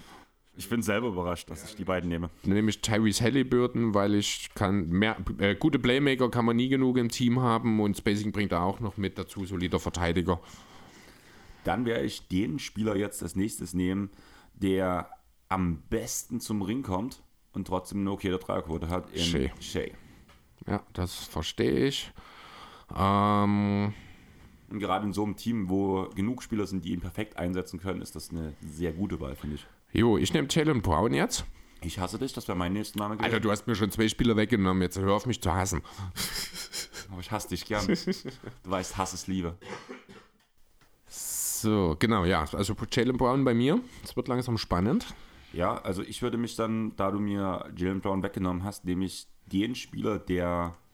Oh, mache ich das wirklich? Ja, ich mach's. True Holiday. Du nimmst heute, okay. Einfach aus dem Grund Free and D-Label. Gut, bissiger Verteidiger, einer der meist gehassten Spieler der Liga. Und dazu hat er noch ein paar Playmaking-Skills, die nicht zu unterschätzen sind. Okay. So, jetzt muss ich überlegen. Es gibt jetzt eigentlich den einen ganz klaren Pick, den ich nehmen muss. Das wäre, also das wäre Jamorant jetzt. Aber ich bin mir ist das so? Also wir haben beide noch eine Lücke bei uns auf dem Death-Chart, finde ich. Ja, haben wir, aber der klar beste Spieler, der verfügbar ist jetzt noch, ist Jamorant. Ja, Da müssen wir nicht drüber diskutieren. Aber er passt halt auch nicht so richtig. Ich habe jetzt mit Halliburton und Brown halt mein Backcourt auch schon voll gemacht. Ähm, Morant ist auch derjenige, der in Sachen Spacing am wenigsten hier reinpasst. Deswegen gib mir PG. Ich bin froh, dass du ihn nimmst, weil das nimmt mir diese Entscheidung weg, Mhm. dass ich Paul George nehmen muss, weil du weißt ja, dass ich diese Saison noch kein Fan von ihm so wirklich Ja. bin, wie er spielt. Und ich nehme einen der MIP-Kandidaten und das ist Laurie Markan. Ja, das ist auch ein interessanter Punkt. Ähm, dann muss ich mir jetzt noch mal Gedanken darüber machen, wer mein zweiter Frontcourt, wer den Frontcourt mit Sabonis quasi, nee, muss ich mir keine Gedanken machen, nehme ich, ich nehme Julius Randle. Der müsste ein im Frontcourt gerade offensiv ein ultimativ guter Pick, äh, Fit für Domantas Sabonis auch im Backcourt sein. Dann kommt für mich ganz klar DeMar DeRozan. Echt? Ja. Okay. Ich brauche noch jemanden auf der großen Position, also noch einen großen Spieler. Ja. Wie gesagt, ich habe schon fünf Spieler, die ähm, den Backcourt ähm, zusammenstellen. Und deswegen nehme ich lieber DeMar DeRozan, der ein unterschätzt gutes, ähm, un- unterschätzt guter Dreierwerfer halt auch ist. Er nimmt halt sehr, sehr wenig Attempts, aber die Attempts sitzen halt größtenteils. Die mittlerweile ja, also ja, was heißt, also er hat auch so jetzt nur 34 Prozent oder so Dreierquote.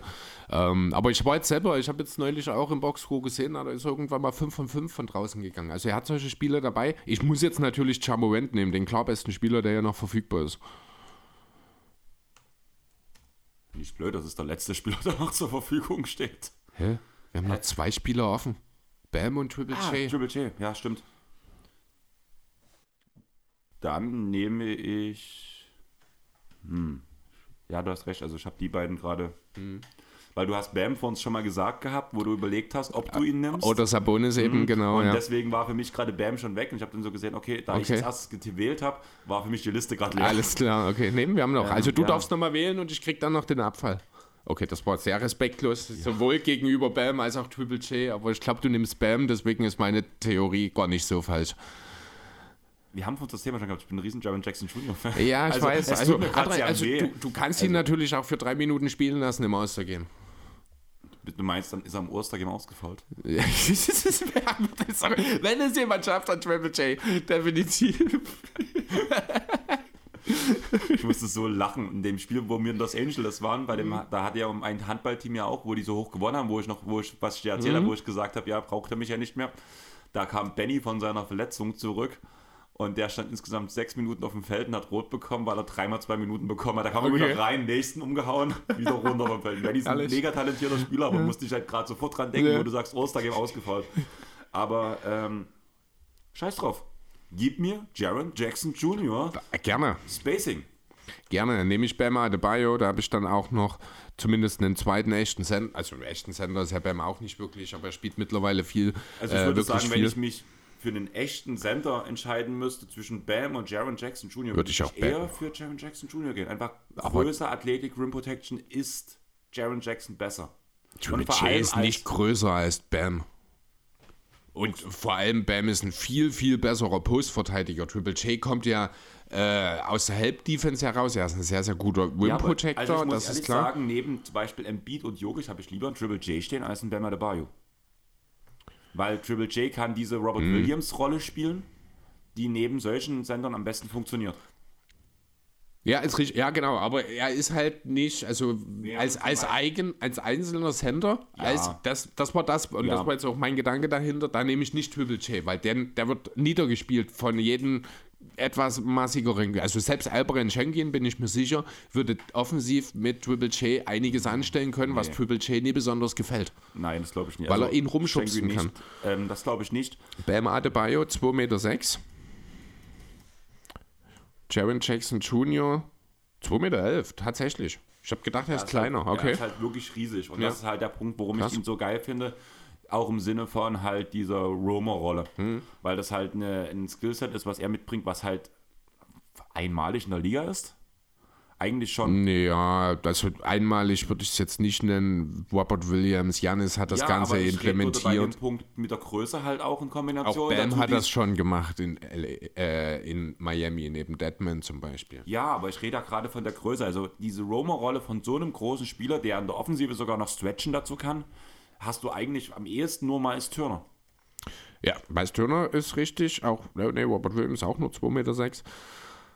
Ja, mag schon sein, dass, äh, mag sein, trotzdem glaube ich, dass Triple J halt als alleiniger Sender nicht funktionieren würde. Also er profitiert auch viel äh, wirklich ja. davon, dass halt ein Stephen Adams da ist in Memphis. Ja, aber deswegen habe ich ja, also ich habe mich ja bewusst für Triple J entschieden, weil ich halt einen Spieler wie Embiid Du kannst dir das ja, du hast ja, klar, du kann. hast den Joker, du hast, eigentlich hast du viel zu viel auf groß. Du Ja, hast Janis, du hast Jokic, du hast Embiid, ähm, du, die musst du ja erstmal alle drei irgendwie auch vernünftig verteilen können. Also mal ganz blöd gesagt, weil wir hatten ja schon oft die Diskussion, ähm, das ist, auf die drei dann. ja, aber wir hatten ja auch schon die Diskussion drüber, ähm, dass ich gesagt habe, Ostergame macht die Position komplett weg und wenn danach halt wirklich halt Ja, fünf, stimmt. fünf Frontcourt-Spieler sind, die halt danach Starter sein müssen pro Team, ist das auch völlig egal, weil egal, bei dir LeBron, du kannst einen Joker auf den Point Guard setzen. Haben wir sogar schon, haben wir sogar schon in Denver gesehen. Ja. Und das funktioniert halt auch. Das mag Aber- sein, aber da waren wir ja auch unterschiedlicher Meinung. Ich sage, Genau. macht das in einem All-NBA-Team, weil die müssen nicht spielen im All-Star-Game. Das soll schon eine halbwegs sinnvolle Zusammenstellung sein, weil die halt auch agieren sollen.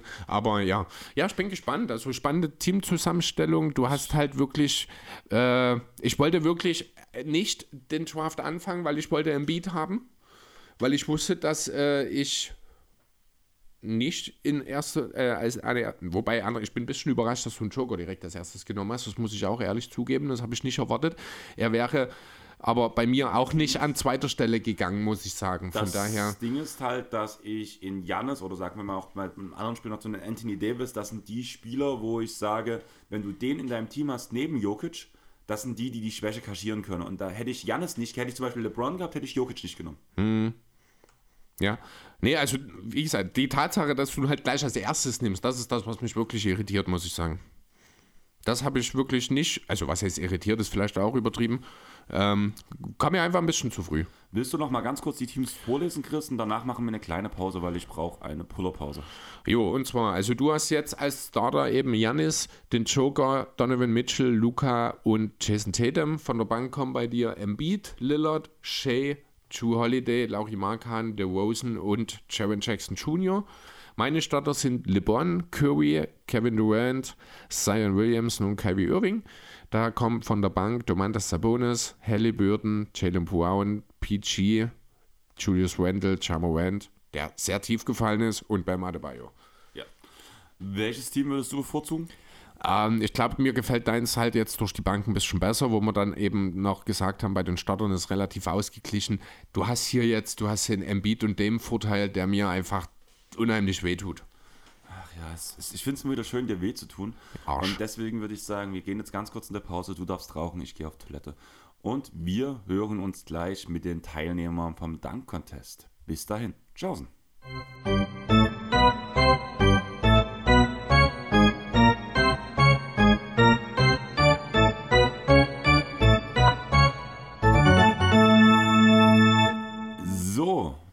Wären wir wieder. Und ja, wir müssen uns ein bisschen ranhalten. Chris hat schon gesagt, ich habe nicht mehr so viel Zeit. Wir haben noch eine halbe Stunde ungefähr.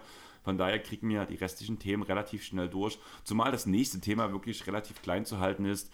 Die Teilnehmer beim Dank-Contest wurden zumindest erstmal announced, auch wenn nur einer offiziell schon bestätigt hat, dass er daran teilnimmt. Und das ist Shaden Sharp von den Blazers. Freue ich mich sehr drüber. Ja, cooler Typ. Der andere ist KJ Martin von den Rockets. Ja, wird auch eine Show. Also hat er auch schon. Von dem haben wir ja auch äh, in LA eine schöne Dankshow gesehen an diesem. Eigentlich, wenn ich jetzt so drüber nachdenke, ich mache immer ein furchtbar schlechtes Spiel draus, ne? aber Travis Mann hat eine Riesenleistung gezeigt, Kenyon Martin hat dort eine echt coole Show abgeliefert, auch Schengen hatte ein paar coole Moves, aber insgesamt war es ein Kackspiel. Ja. Und was ich interessant fand, war, dass KJ Martin ähm, in den Top 10 Der Danks. der Dunks in der Saison ist, obwohl er nur 24 Minuten pro Spiel geht. Ja, fast so viel wie Triple J übrigens. Ja. ähm, der nächste Spieler ist Mac McClung. Über den haben wir ja vorhin schon mal geredet. Der lief Ja. insgesamt in nur 25 Minuten in der NBA auf. Letztes Jahr für die Lakers. Nein, nicht bloß. Nicht für die für die Lakers 22 Minuten und für die Bulls 3 Minuten. Ah, für die Bulls hat er auch noch. Okay, alles klar. Genau. Ähm, war im Trainingscamp der Warriors diesen Sommer Mhm. anwesend, hat es dort nicht geschafft. Und damit ist er der erste G-Liga, der am Dunk-Contest teilnehmen darf am Osterweekend. Letztes Jahr war er auch G-League MVP, um das mal ganz kurz noch mit aufzugreifen. Der letzte. MIP, oder? MIP? Ich dachte, MIP hätte ich gelesen letztes Jahr. Auf jeden Fall hat er einen Award gekriegt. Okay, gut, da kannst du das noch nebenbei Ich checken. schau mal, ob ich das finde, genau. Der letzte Spieler, der noch erstmal announced wurde, ist Trey Murphy von den Pelicans. Man denkt immer, wenn man an die Pelicans denkt, immer sofort an die Dankmaschine Zion, aber Trey Murphy steht ihm gar nicht so viel nach, muss man ganz ehrlich sagen. Vor allem ist er einer der besten Putback-Danker der Liga und geht halt bloß hinter Zion ein bisschen unter, muss man ganz ehrlich sagen. Ja, also äh, Trey Murphy ist so ein Typ, äh, wie ich auch so ein bisschen wie Dorian Finney-Smith in Dallas, vom Flügel ein extrem guter Offensiv-Rebounder, nur mit dem Unterschied, dass wenn er zum Offensiv-Rebound erfolgreich ist, dass es dann meistens ordentlich kracht. Genau. Ja, und dann auch wirklich sehr schön anzusehen.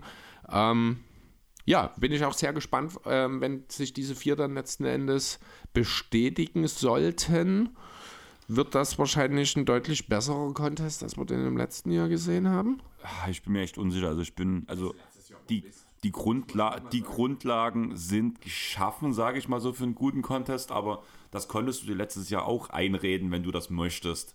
Und alleine mit der Tatsache, dass wir einen G-Liga jetzt mittlerweile einladen, weil die NBA-Spieler keinen Bock haben auf Dunk Contest, also Hust, Jamorant, Hust. Ich weiß nicht, ob das Lust ist oder ob das auch damit zu tun hat, das sehen wir halt auch bei der Rising Stars Challenge, ähm, dass man halt G-League und NBA versucht mehr zu verknüpfen.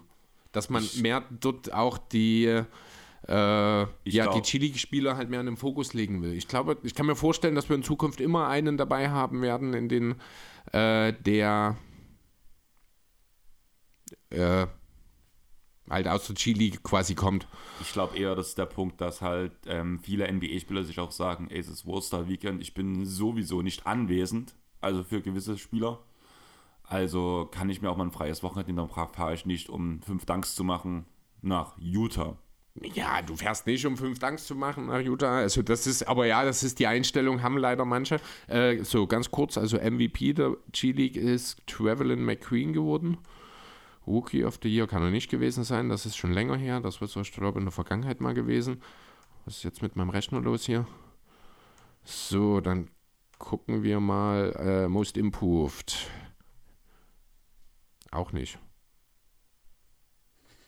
Keine Ahnung. Okay, also nehmt mal diese Info von Mac McClung jetzt nicht so wichtig. Also ich glaube, morgen habt ihr den Namen eh vergessen.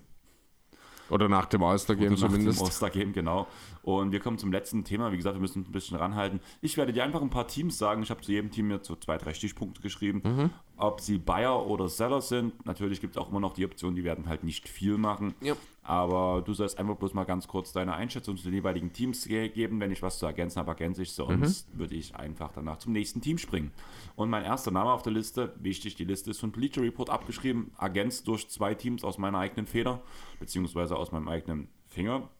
Ähm, die habe ich dann halt noch dazu, deswegen fangen wir mit dem ersten Team von Bleacher Report an und das sind die Warriors.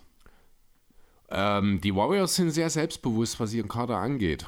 Also ich glaube auch, Bob Myers hat jetzt neulich gesagt, wir haben keine echte Schwachstelle. Wir wissen aber auch selber nicht so richtig, warum wir so schlecht dastehen, wie wir dastehen. Also die Warriors sind so ein bisschen äh, ja, im Zwiespalt so ein bisschen gefangen, denn man glaubt an sich selbst, aber die Ergebnisse liefern es nicht ab. Äh, was die Warriors gebrauchen könnten, also sie werden kein Seller sein, ich denke, da sind wir uns einig. Die Warriors werden, wenn dann, ein Buyer sein, aber auch nur im kleinen Umfang. Ich kann mir vorstellen, nochmal so, so ein Wing Defender, der ein bisschen Größe mitbringt oder nochmal ein Backup. Big wäre durchaus eine Überlegung wert. Ich glaube, rein picktechnisch ist nicht allzu viel möglich für die Warriors. Deswegen wird es schwierig dort. Jakob Pöltl zum Beispiel wurde genannt, aber ob man da diesen First Rounder abgibt mit der Option, dass man ihn im Sommer bezahlen muss, das wage ich zu bezweifeln.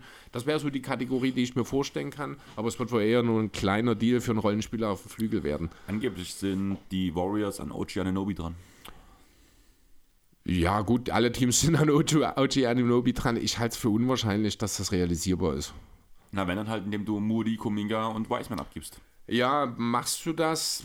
Würde ich machen für OG, weil er halt Kann auch, man- jung, weil er auch noch jung ist. Ja, aber du hast dann halt ansonsten, also er ist dann quasi gefühlt neben Jordan Poole der einzige junge Spieler, auf den du in der Zukunft bauen kannst. Du äh, weiß ich nicht, ob die Warriors jetzt schon bereit sind, dann hätte man es vielleicht auch schon eher machen können, dann die Jungen abzugeben. Deswegen glaube ich nicht an so einen Deal. Das würde schon die Kategorie größerer Deal sein. Genau. Das sehe ich halt, nicht das kommen ist, bei den das Warriors. ist der Punkt, das ist der einzige Punkt, wo ich sage, das wird ein, wenn, wenn sie Bayer sind und sollen größte sind, so Kategorie OG Anunobi.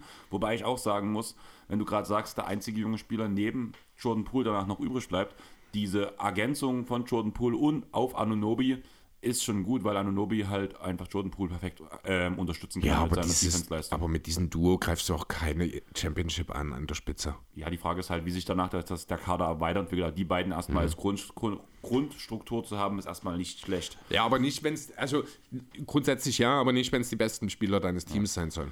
Das nächste Team sind die T-Wolves. Haben wir schon ein bisschen drüber geredet vorhin. Eigentlich, glaube ich, muss was passieren. Ob was passiert, steht aber auf einem anderen Schirm. Äh, keine Ahnung. Irgendwie, also wenn, dann wären sie wahrscheinlich auch ein Bayer, weil sie jetzt nach dem Rudy Gobert-Deal natürlich versuchen müssen, jetzt irgendwie relevant zu bleiben. Ich gucke jetzt gerade mal, wo stehen sie aktuell? Minnesota 28, 27 auf Platz 7 im Westen aktuell. Ähm, es ist natürlich nicht das, was man sich erwartet hat. Selbst wir haben ja gesagt, die Timberwolves könnten durchaus ein Top-4-Team in der Regular Season sein. Wenn sie dorthin wollen, brauchen sie eigentlich einen vernünftigen Playmaker. Der ist aber nicht wirklich verfügbar. Oh, Fred Van Fleet Ist Fred Van Fleet der Art Playmaker, den die Timberwolves brauchen? im Vergleich zu D'Angelo Russell ist auf jeden Fall besser. Echt? Ja, das mag sein, aber das ist nicht der Spielertyp, den sie brauchen. Also eigentlich, sie brauchen einen richtigen Spielmacher, jemanden, der eben nicht den eigenen Abschluss sucht, weil dafür hat man in Edwards und theoretisch in Towns genug Potenzial da. Ähm, natürlich soll er auch ein bisschen scoren können. Schuali, der könnte ich mir zum Beispiel gut vorstellen. Das passiert natürlich nicht. Wäre aber, finde ich, ein sehr guter Komplementärspieler in diesem Kader.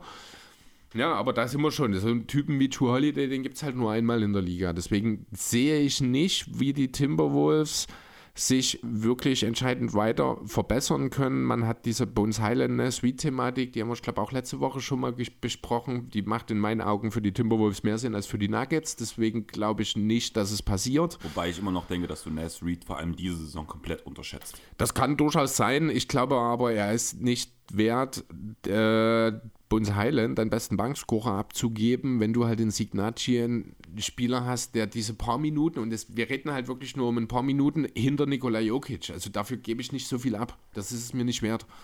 Ja, das Ding ist halt, also Reed ist halt wirklich ein guter ähm, Backup-Center, muss man ganz ehrlich sagen. Also der hat Starterpotenzial mittlerweile sogar, muss man sagen, wenn man die aktuelle Leistung diese Saison sieht. Weshalb ich ihn schon interessant finde, auch, auch für ein Team halt wie zum Beispiel den, ähm, den Denver Nuggets. Was ich halt sage, ich finde, die T-Wolves sollten, also ich denke auch, sie, wie du sagst, sie werden Bayer sein, aber ich glaube, sie sollten eher ein Seller sein und Leute wie Russell, Reed etc. abgeben, um sich für nächstes Jahr besser aufzustellen, weil Towns ist jetzt schon eine ganze Weile verletzt und eigentlich war die Aussage damals, er wird vielleicht so zwei Wochen ausfallen, dann waren es vier Wochen, dann waren es sechs Wochen. Jetzt sagt man, in vier bis sechs Wochen kommt er zurück und ich habe irgendwie das Gefühl, das ist noch nicht das Ende. Ja, aber du hast halt auch keine Motivation, diese Saison abzuschenken, weil das davon darüber freuen sich nur die Jazz. Also machst du das auch nur, wenn du wirklich eine, eine ganz klare Genau. langfristige Perspektive bekommst. Das wird auch nicht passieren. Also es würde mich nicht wundern, wenn die Timberwolves viel Gerede rund um die Deadline generieren, aber am Ende nur ein oder zwei kleine Deals passieren, weil man einfach nichts Brauchbares zusammenbringt. Ja, auf jeden Fall. Das nächste Team wären bei mir die Blazers auf meiner Liste. Das ist gleich noch so ein Team, eigentlich super schwierig. Man hat jetzt äh, Jeremy Grant ja den Maximalvertrag angeboten, den er abgelehnt hat, weil er sich auf dem Markt erstmal umschauen will. Ich glaube, da geht es ihm gar nicht mal unbedingt darum, äh, dass er woanders einen längeren Vertrag, weil den kann er nicht kriegen, weil er ja maximal auch als Free Agent nur vier Jahre bekommen kann. Ich weiß auch nicht, ob er mehr bekommen könnte. Ihm geht es wahrscheinlich, ich glaube, darum, er will wissen, erstmal, wie entwickeln sich die Blazers bis zum Sommer weiter? Kann er dort nochmal irgendwie in einem relevanten Team mitspielen oder ist das eben nicht der Fall? Aktuell ist das nicht der Fall. Aber man muss auch sagen, Gary Payton ist noch nicht so richtig reingekommen. Also ich sehe durchaus noch ein kleines bisschen Potenzial in den Blazers, dass man noch nicht ganz das erreicht hat, wo man stehen könnte. Allerdings muss man ganz klar sagen, viel mehr als Platz 6 mit viel Wohlwollen ist wahrscheinlich auch nicht drin. Ja, ich mag das Teamkonstrukt einfach darum nicht. Mit Nürkic hast du einen Sender, der nur Drop spielen kann. Dann hast du zwei, Guards. also wir haben uns alle gefreut, ja, McCollum wird aufgebrochen, einfach aus dem Grund, weil halt zwei defensiv schwache Guards halt nebeneinander einfach nicht mehr funktionieren. Ja, ich halt Anthony Simons Und jetzt, jetzt hast du Anthony Simons, ja. das ist eigentlich noch genau dasselbe Prinzip halt noch. Dazu ist halt einfach Nurkic auch noch, noch alt, älter geworden. Klar, du hast die Ergänzung durch Grant, die wirklich gut ja, ist. Grant und Hart auf dem Flügel sind die beste Guard, äh, das beste Flügeltandem seit äh, Brandon Roy und Nick Batum. Bei den Blazers, ja. Hm, ja, ja, ja natürlich ja. bei den Blazers. Ja. ja, du hast letztens, du hast ja auch schon einen Case gemacht mit, mit Hartenstein und. Ja, der war ja auch sehr missverständlich dargestellt. Nee, also, ähm, ja, also, wenn man was macht, ganz ehrlich, muss es eigentlich um Simons gehen. Das ist die Schwachstelle. Oder halt um Nokic. Ich habe hier der, stehen, die werden ganz klar als, also sie werden Bayer sein. Ja aber sollten halt ähnlich wie die T-Wolves eher ein Seller ich, sein. Ich fürchte auch. Also ich habe mir sogar, ich habe auch ein, zwei äh, im Rahmen dieser äh, Quent-Verletzung, äh, Verletzung, Extension, die er eben abgelehnt hat, mir auch ein, zwei Sachen mit aufgeschrieben. Ich habe sogar äh, hier abschließend mir hingeschrieben, vielleicht schmeißt man sogar doch alles über den Haufen, wenn man Quent nicht halten kann. Also wenn es sich jetzt wirklich in den zwei Wochen abzeichnet, dass Quent nicht verlängern wird. Und dann wird vielleicht auch nochmal Damien Lillard verfügbar. Weil irgendwann musst du dir in Portland dann die Frage stellen, breche ich wirklich alles auf, fange ich bei Null an. Ja, aber die Frage ist, wie viel geben Gegner oder andere Teams für Lillard her und einfach aufgrund dieses Stils, den er hat, ist das schon sehr schwierig, das ja, Geld zusammenzuschaffen. Aber alleine schon aufgrund der Leistungen, die er bisher in dieser Saison gezeigt hat, sollte das nicht das Thema sein. Lillard hat in den letzten zehn Spielen, ich glaube, 40 Punkte im Schnitt aufgelegt oder sowas. Ja, da hat er das 60-Point-Game dabei, sein ja. viertes der Karriere. Mhm. Und damit ist nur noch MJ und glaube noch irgendjemand, also Wild auf jeden Fall, weil Wild hat irgendwie so 32, 40 Punkte, äh, 60 Punkte Spiele. Ja, und ich glaube, MJ war der andere. MJ, MJ oder Kobe. Und, und Kobe war, war noch Kobe. Dann MJ. nur Kobe. Weil Lillard ist der Dritte. Platz 2 war ein geteilter zweiter Platz. Noch mit Lillard zusammen. Okay. Ich glaube, es war Kobe. Ich bin mir aber auch nicht ganz sicher. Ich hätte gedacht, es wäre Platz 4 gewesen, aber ist ja auch egal. Mhm. Ähm, das nächste Team sind die Raptors. Brich aus.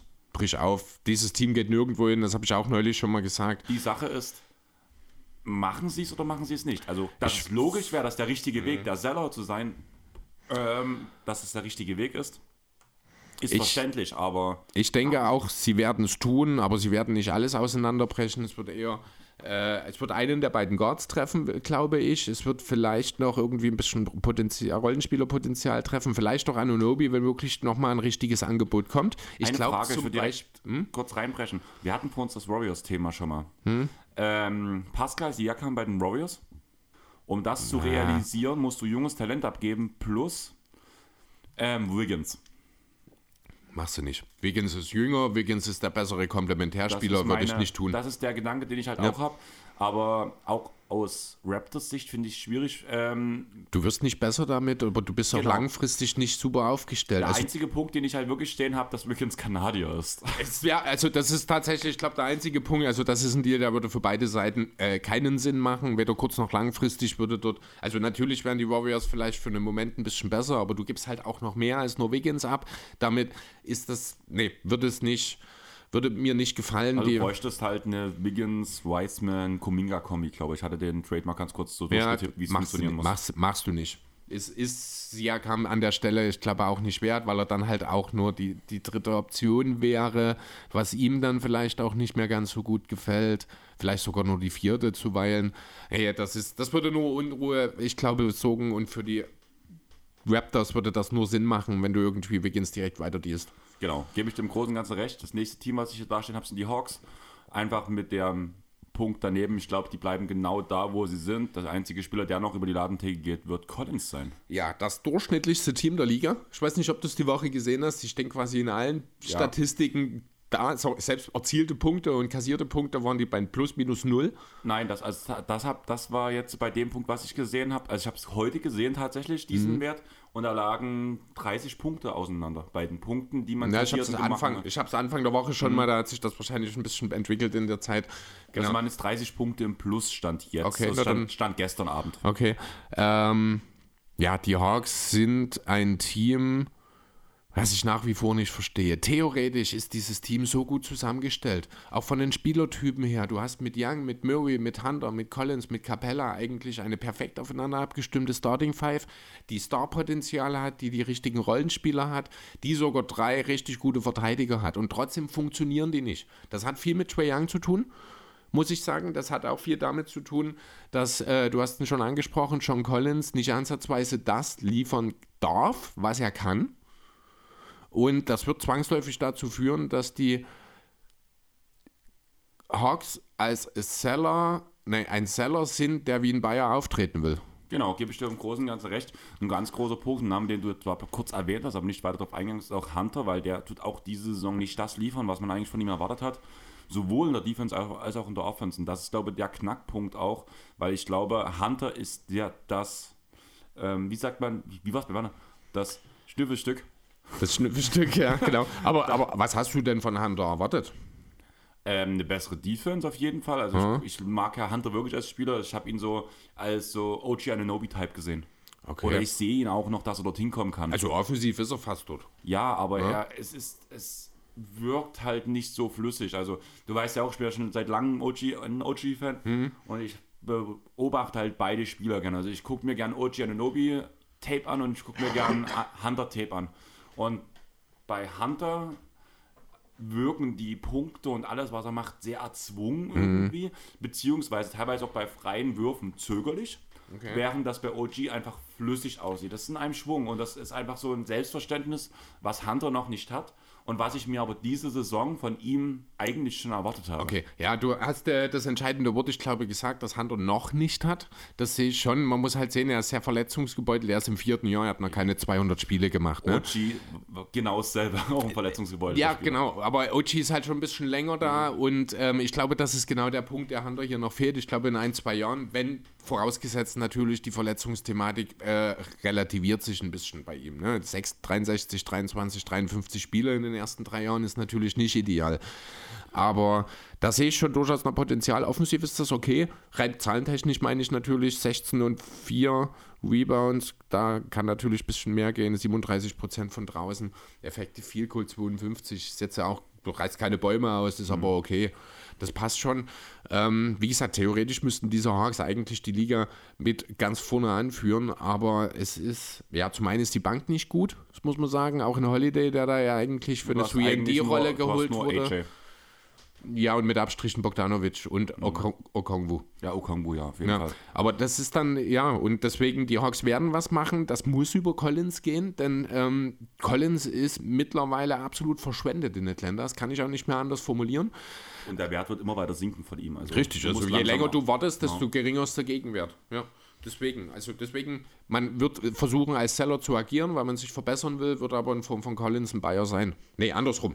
Wird ein Seller sein, aber sich wie ein Buyer vor- äh, auftreten, weil man sich verbessern will. So rum. Genau. Dann das nächste Team werden die Bulls. Die Bulls sind, da haben wir letzte Woche schon ein bisschen drüber geredet, ne? Das ist halt, es sind unheimlich viele Teams. Ich glaube, das ist auch dieser ganzen Play-In-Situation geschuldet, dass du halt einfach nicht mehr so deutlich entscheiden kannst, so jetzt tanke ich und reise alles ein, weil äh, deutlich mehr Teams wirklich versuchen, diese Play-Ins zu erreichen, habe ich das Gefühl. Ähm, die Bulls sind genau so ein Team, sollten es aber nicht. Ja. Ich glaube aber nicht, dass sie zum äh, Seller werden. Ich habe jetzt auch die Woche zum Beispiel über Kobe White auch Gerüchte gehört, wo so der O-Ton war, dass die Bulls sämtliche Deals, potenzielle Deals für Kobe White abgelehnt haben, weil sie einen gewissen Wert in ihm sehen. Das war die Aussage. Ich kann das auf zwei Wei- Arten äh, jetzt interpretieren. Entweder sehen sie einen gewissen spielerischen Wert in ihm, wollen ihn grundsätzlich erstmal jetzt noch nicht abgeben, oder sie sehen einen bes bestimmten Wert in ihm, der in den Deals nicht erreicht wurde. Ich habe keine Details zu den Deals, ich sehe es nur, man hat mehrere Deals für Kobe White wohl direkt abgelehnt. Ja. Mir bestimmt im Großen und Ganzen recht. Ich glaube halt einfach, man tut sich selber in eine missgünstige Lage bringen, wenn man jetzt sagt, man agiert als Seller, weil man hat erst alles abgegeben, um dafür, also Ja, hast- sowas wird halt nicht so agieren und nach zwei Jahren einsehen sofort, das war scheiße, was ich gebaut Nach habe. einem Jahr. Und nach einem Jahr, Also nach genau. anderthalb Jahr letzten Endes. Du musst, du hast ja auch, du hast nur zwei Assets eigentlich. Du hast Caruso, der Gegenwert generiert und du hast Levine. Und Lonzo rein vom Prinzip ja auch. Ja, noch. Lonzo hat keinen Wert aktuell. Da habe ich auch noch, also Lonzo ist, die große, ist das große Mysterium der NBA aktuell. Der war bei sechs verschiedenen Ärzten und keiner weiß, warum er Schmerzen im Knie hat.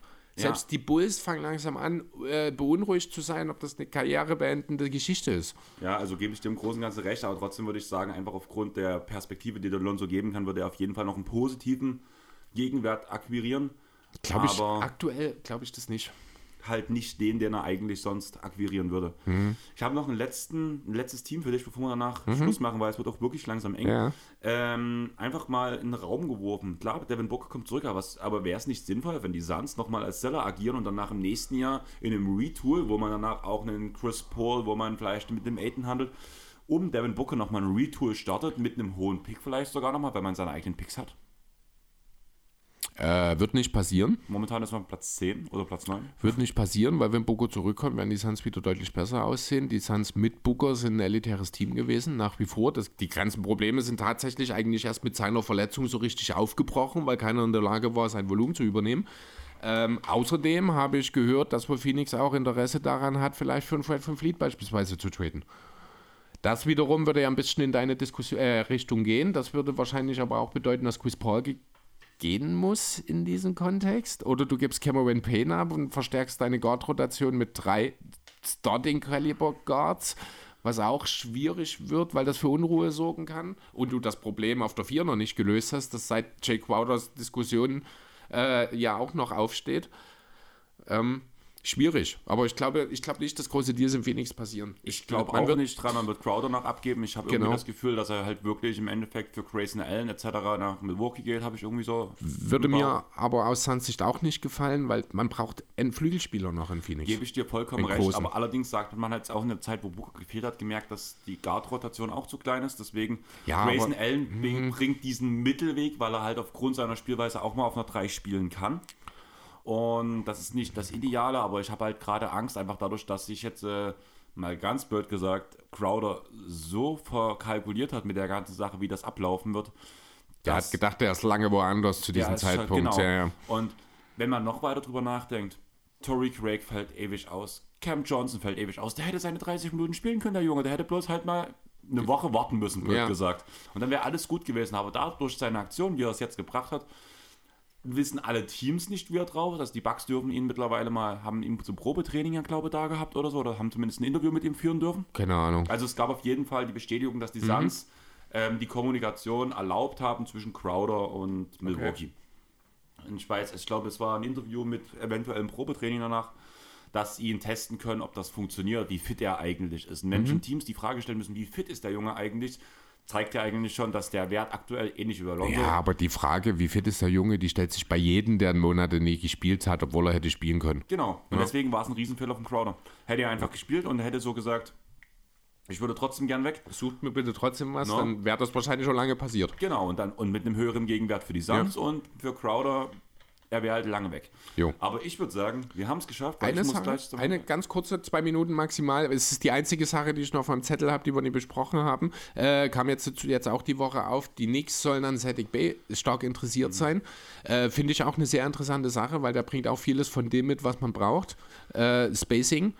spielt bisschen- gerade eine enttäuschende Saison und ich sehe halt, dass er wesentlich besser sein kann als das, was er dieses Jahr bringt. Ja, und ich finde, die Knicks haben äh, ein Umfeld geschaffen, wo er genau das bringen kann.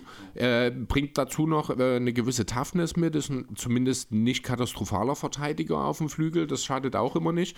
Ein Straight-Up-Deal um Reddish, wo man vielleicht noch einen Second oder sowas mitgeben muss. Vielleicht, ja, nee, einen First Rounder würde ich nicht mitgeben in dem Kontext. Würde auch den Pistons helfen, weil ich weiß, ich habe jetzt fast jede Woche über Cam Reddish geredet, aber es, ist, es macht mich tierisch fertig, was mit dem Kerl passiert. Ich halte so viel von dem, der hat so viel Talent. Der hätte schon in der Atlanta eigentlich durchstarten müssen. Der schafft es jetzt unter Tipps nicht. Ich möchte Cam Reddish in einer Situation sehen, wo er einfach mal aufspielen kann. Und ich glaube, Detroit könnte das sein. Ja, gebe ich dem Großen Ganzen recht. Also Reddish muss weg. Und die Gerüchte um Sadiq B habe ich auch schon gehört. Ich finde, es würde für die Pistons eine dumme Entscheidung darstellen, weil vor allem Bay in Kombination mit Cunningham immer gut funktioniert hat. Bay ist auch erst abgefallen, wo Cunningham danach endgültig raus war. Von daher würde ich es für die Pistons nicht gut finden. Allerdings habe ich die Gerüchte halt auch schon gehört. Ja. Von daher würde ich sagen, wir haben es jetzt geschafft. Ähm, wie schon in der Mitte des Pods, wo wir über die Rising Stars geredet haben. Haha. Ähm, folgt uns bitte auf Instagram, Twitter und Facebook. Tut uns gern weiterempfehlen. Nochmal ein riesen Shoutout an Bianca, die mir die Woche geschrieben hat, dass sie alte Folgen einfach mal neu hört oder nochmal hört, um erstmal unsere Entwicklung als Podcaster so ein bisschen nachzuvollziehen und auch um unseren Algorithmus hochzufahren, was auch sehr cool ist. Und mich damit quasi noch als sympathisch bezeichnet hat. Ja, ich weiß, also, also Bianca, ich weiß nicht, was du dir dabei gedacht Habe ich hast. auch nicht verstanden. Ganz kurz noch, also Katzen mögen mich noch, äh, mögen mich nicht. Ich habe jetzt kein Problem mit Katzen, aber Katzen kommen mit mir nicht klar. Das war so der Punkt, der vielleicht noch offen war an der Stelle. Also haben Katzen wahrscheinlich doch mehr mit Menschen gemeinsam als wir dachten. Ja, ich habe halt viele Freunde mit Hunden auch. Du kennst das vielleicht auch. Und wenn du dann von einem äh, etwas Hunde. Tiere. Okay, also Katzen, wenn ich von Hunden, das ist halt ganz häufig und die, ich weiß nicht, ob die das wittern oder sowas, die fauchen mich auch wirklich manchmal an. Also es ist nicht selten passiert, dass Katzen mich so ein bisschen anfauchen. Ich fauche dich nicht an. Und solange ihr uns nicht nur einen Stern auf Spotify oder Apple Podcast gibt, tut ihr Chris auch nicht anfauchen, sondern gibt uns am besten die fünf Sterne. Vielleicht kommt Chris zum Streicheln auch mal vorbei. Das klingt so verkehrt, aber ich, Zum Schnurren, ich leg mich bei euch auf den Schoß.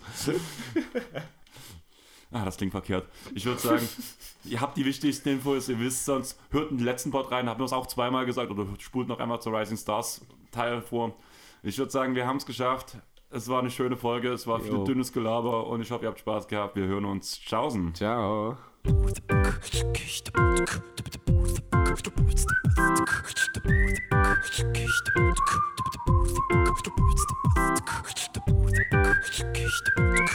Thank you.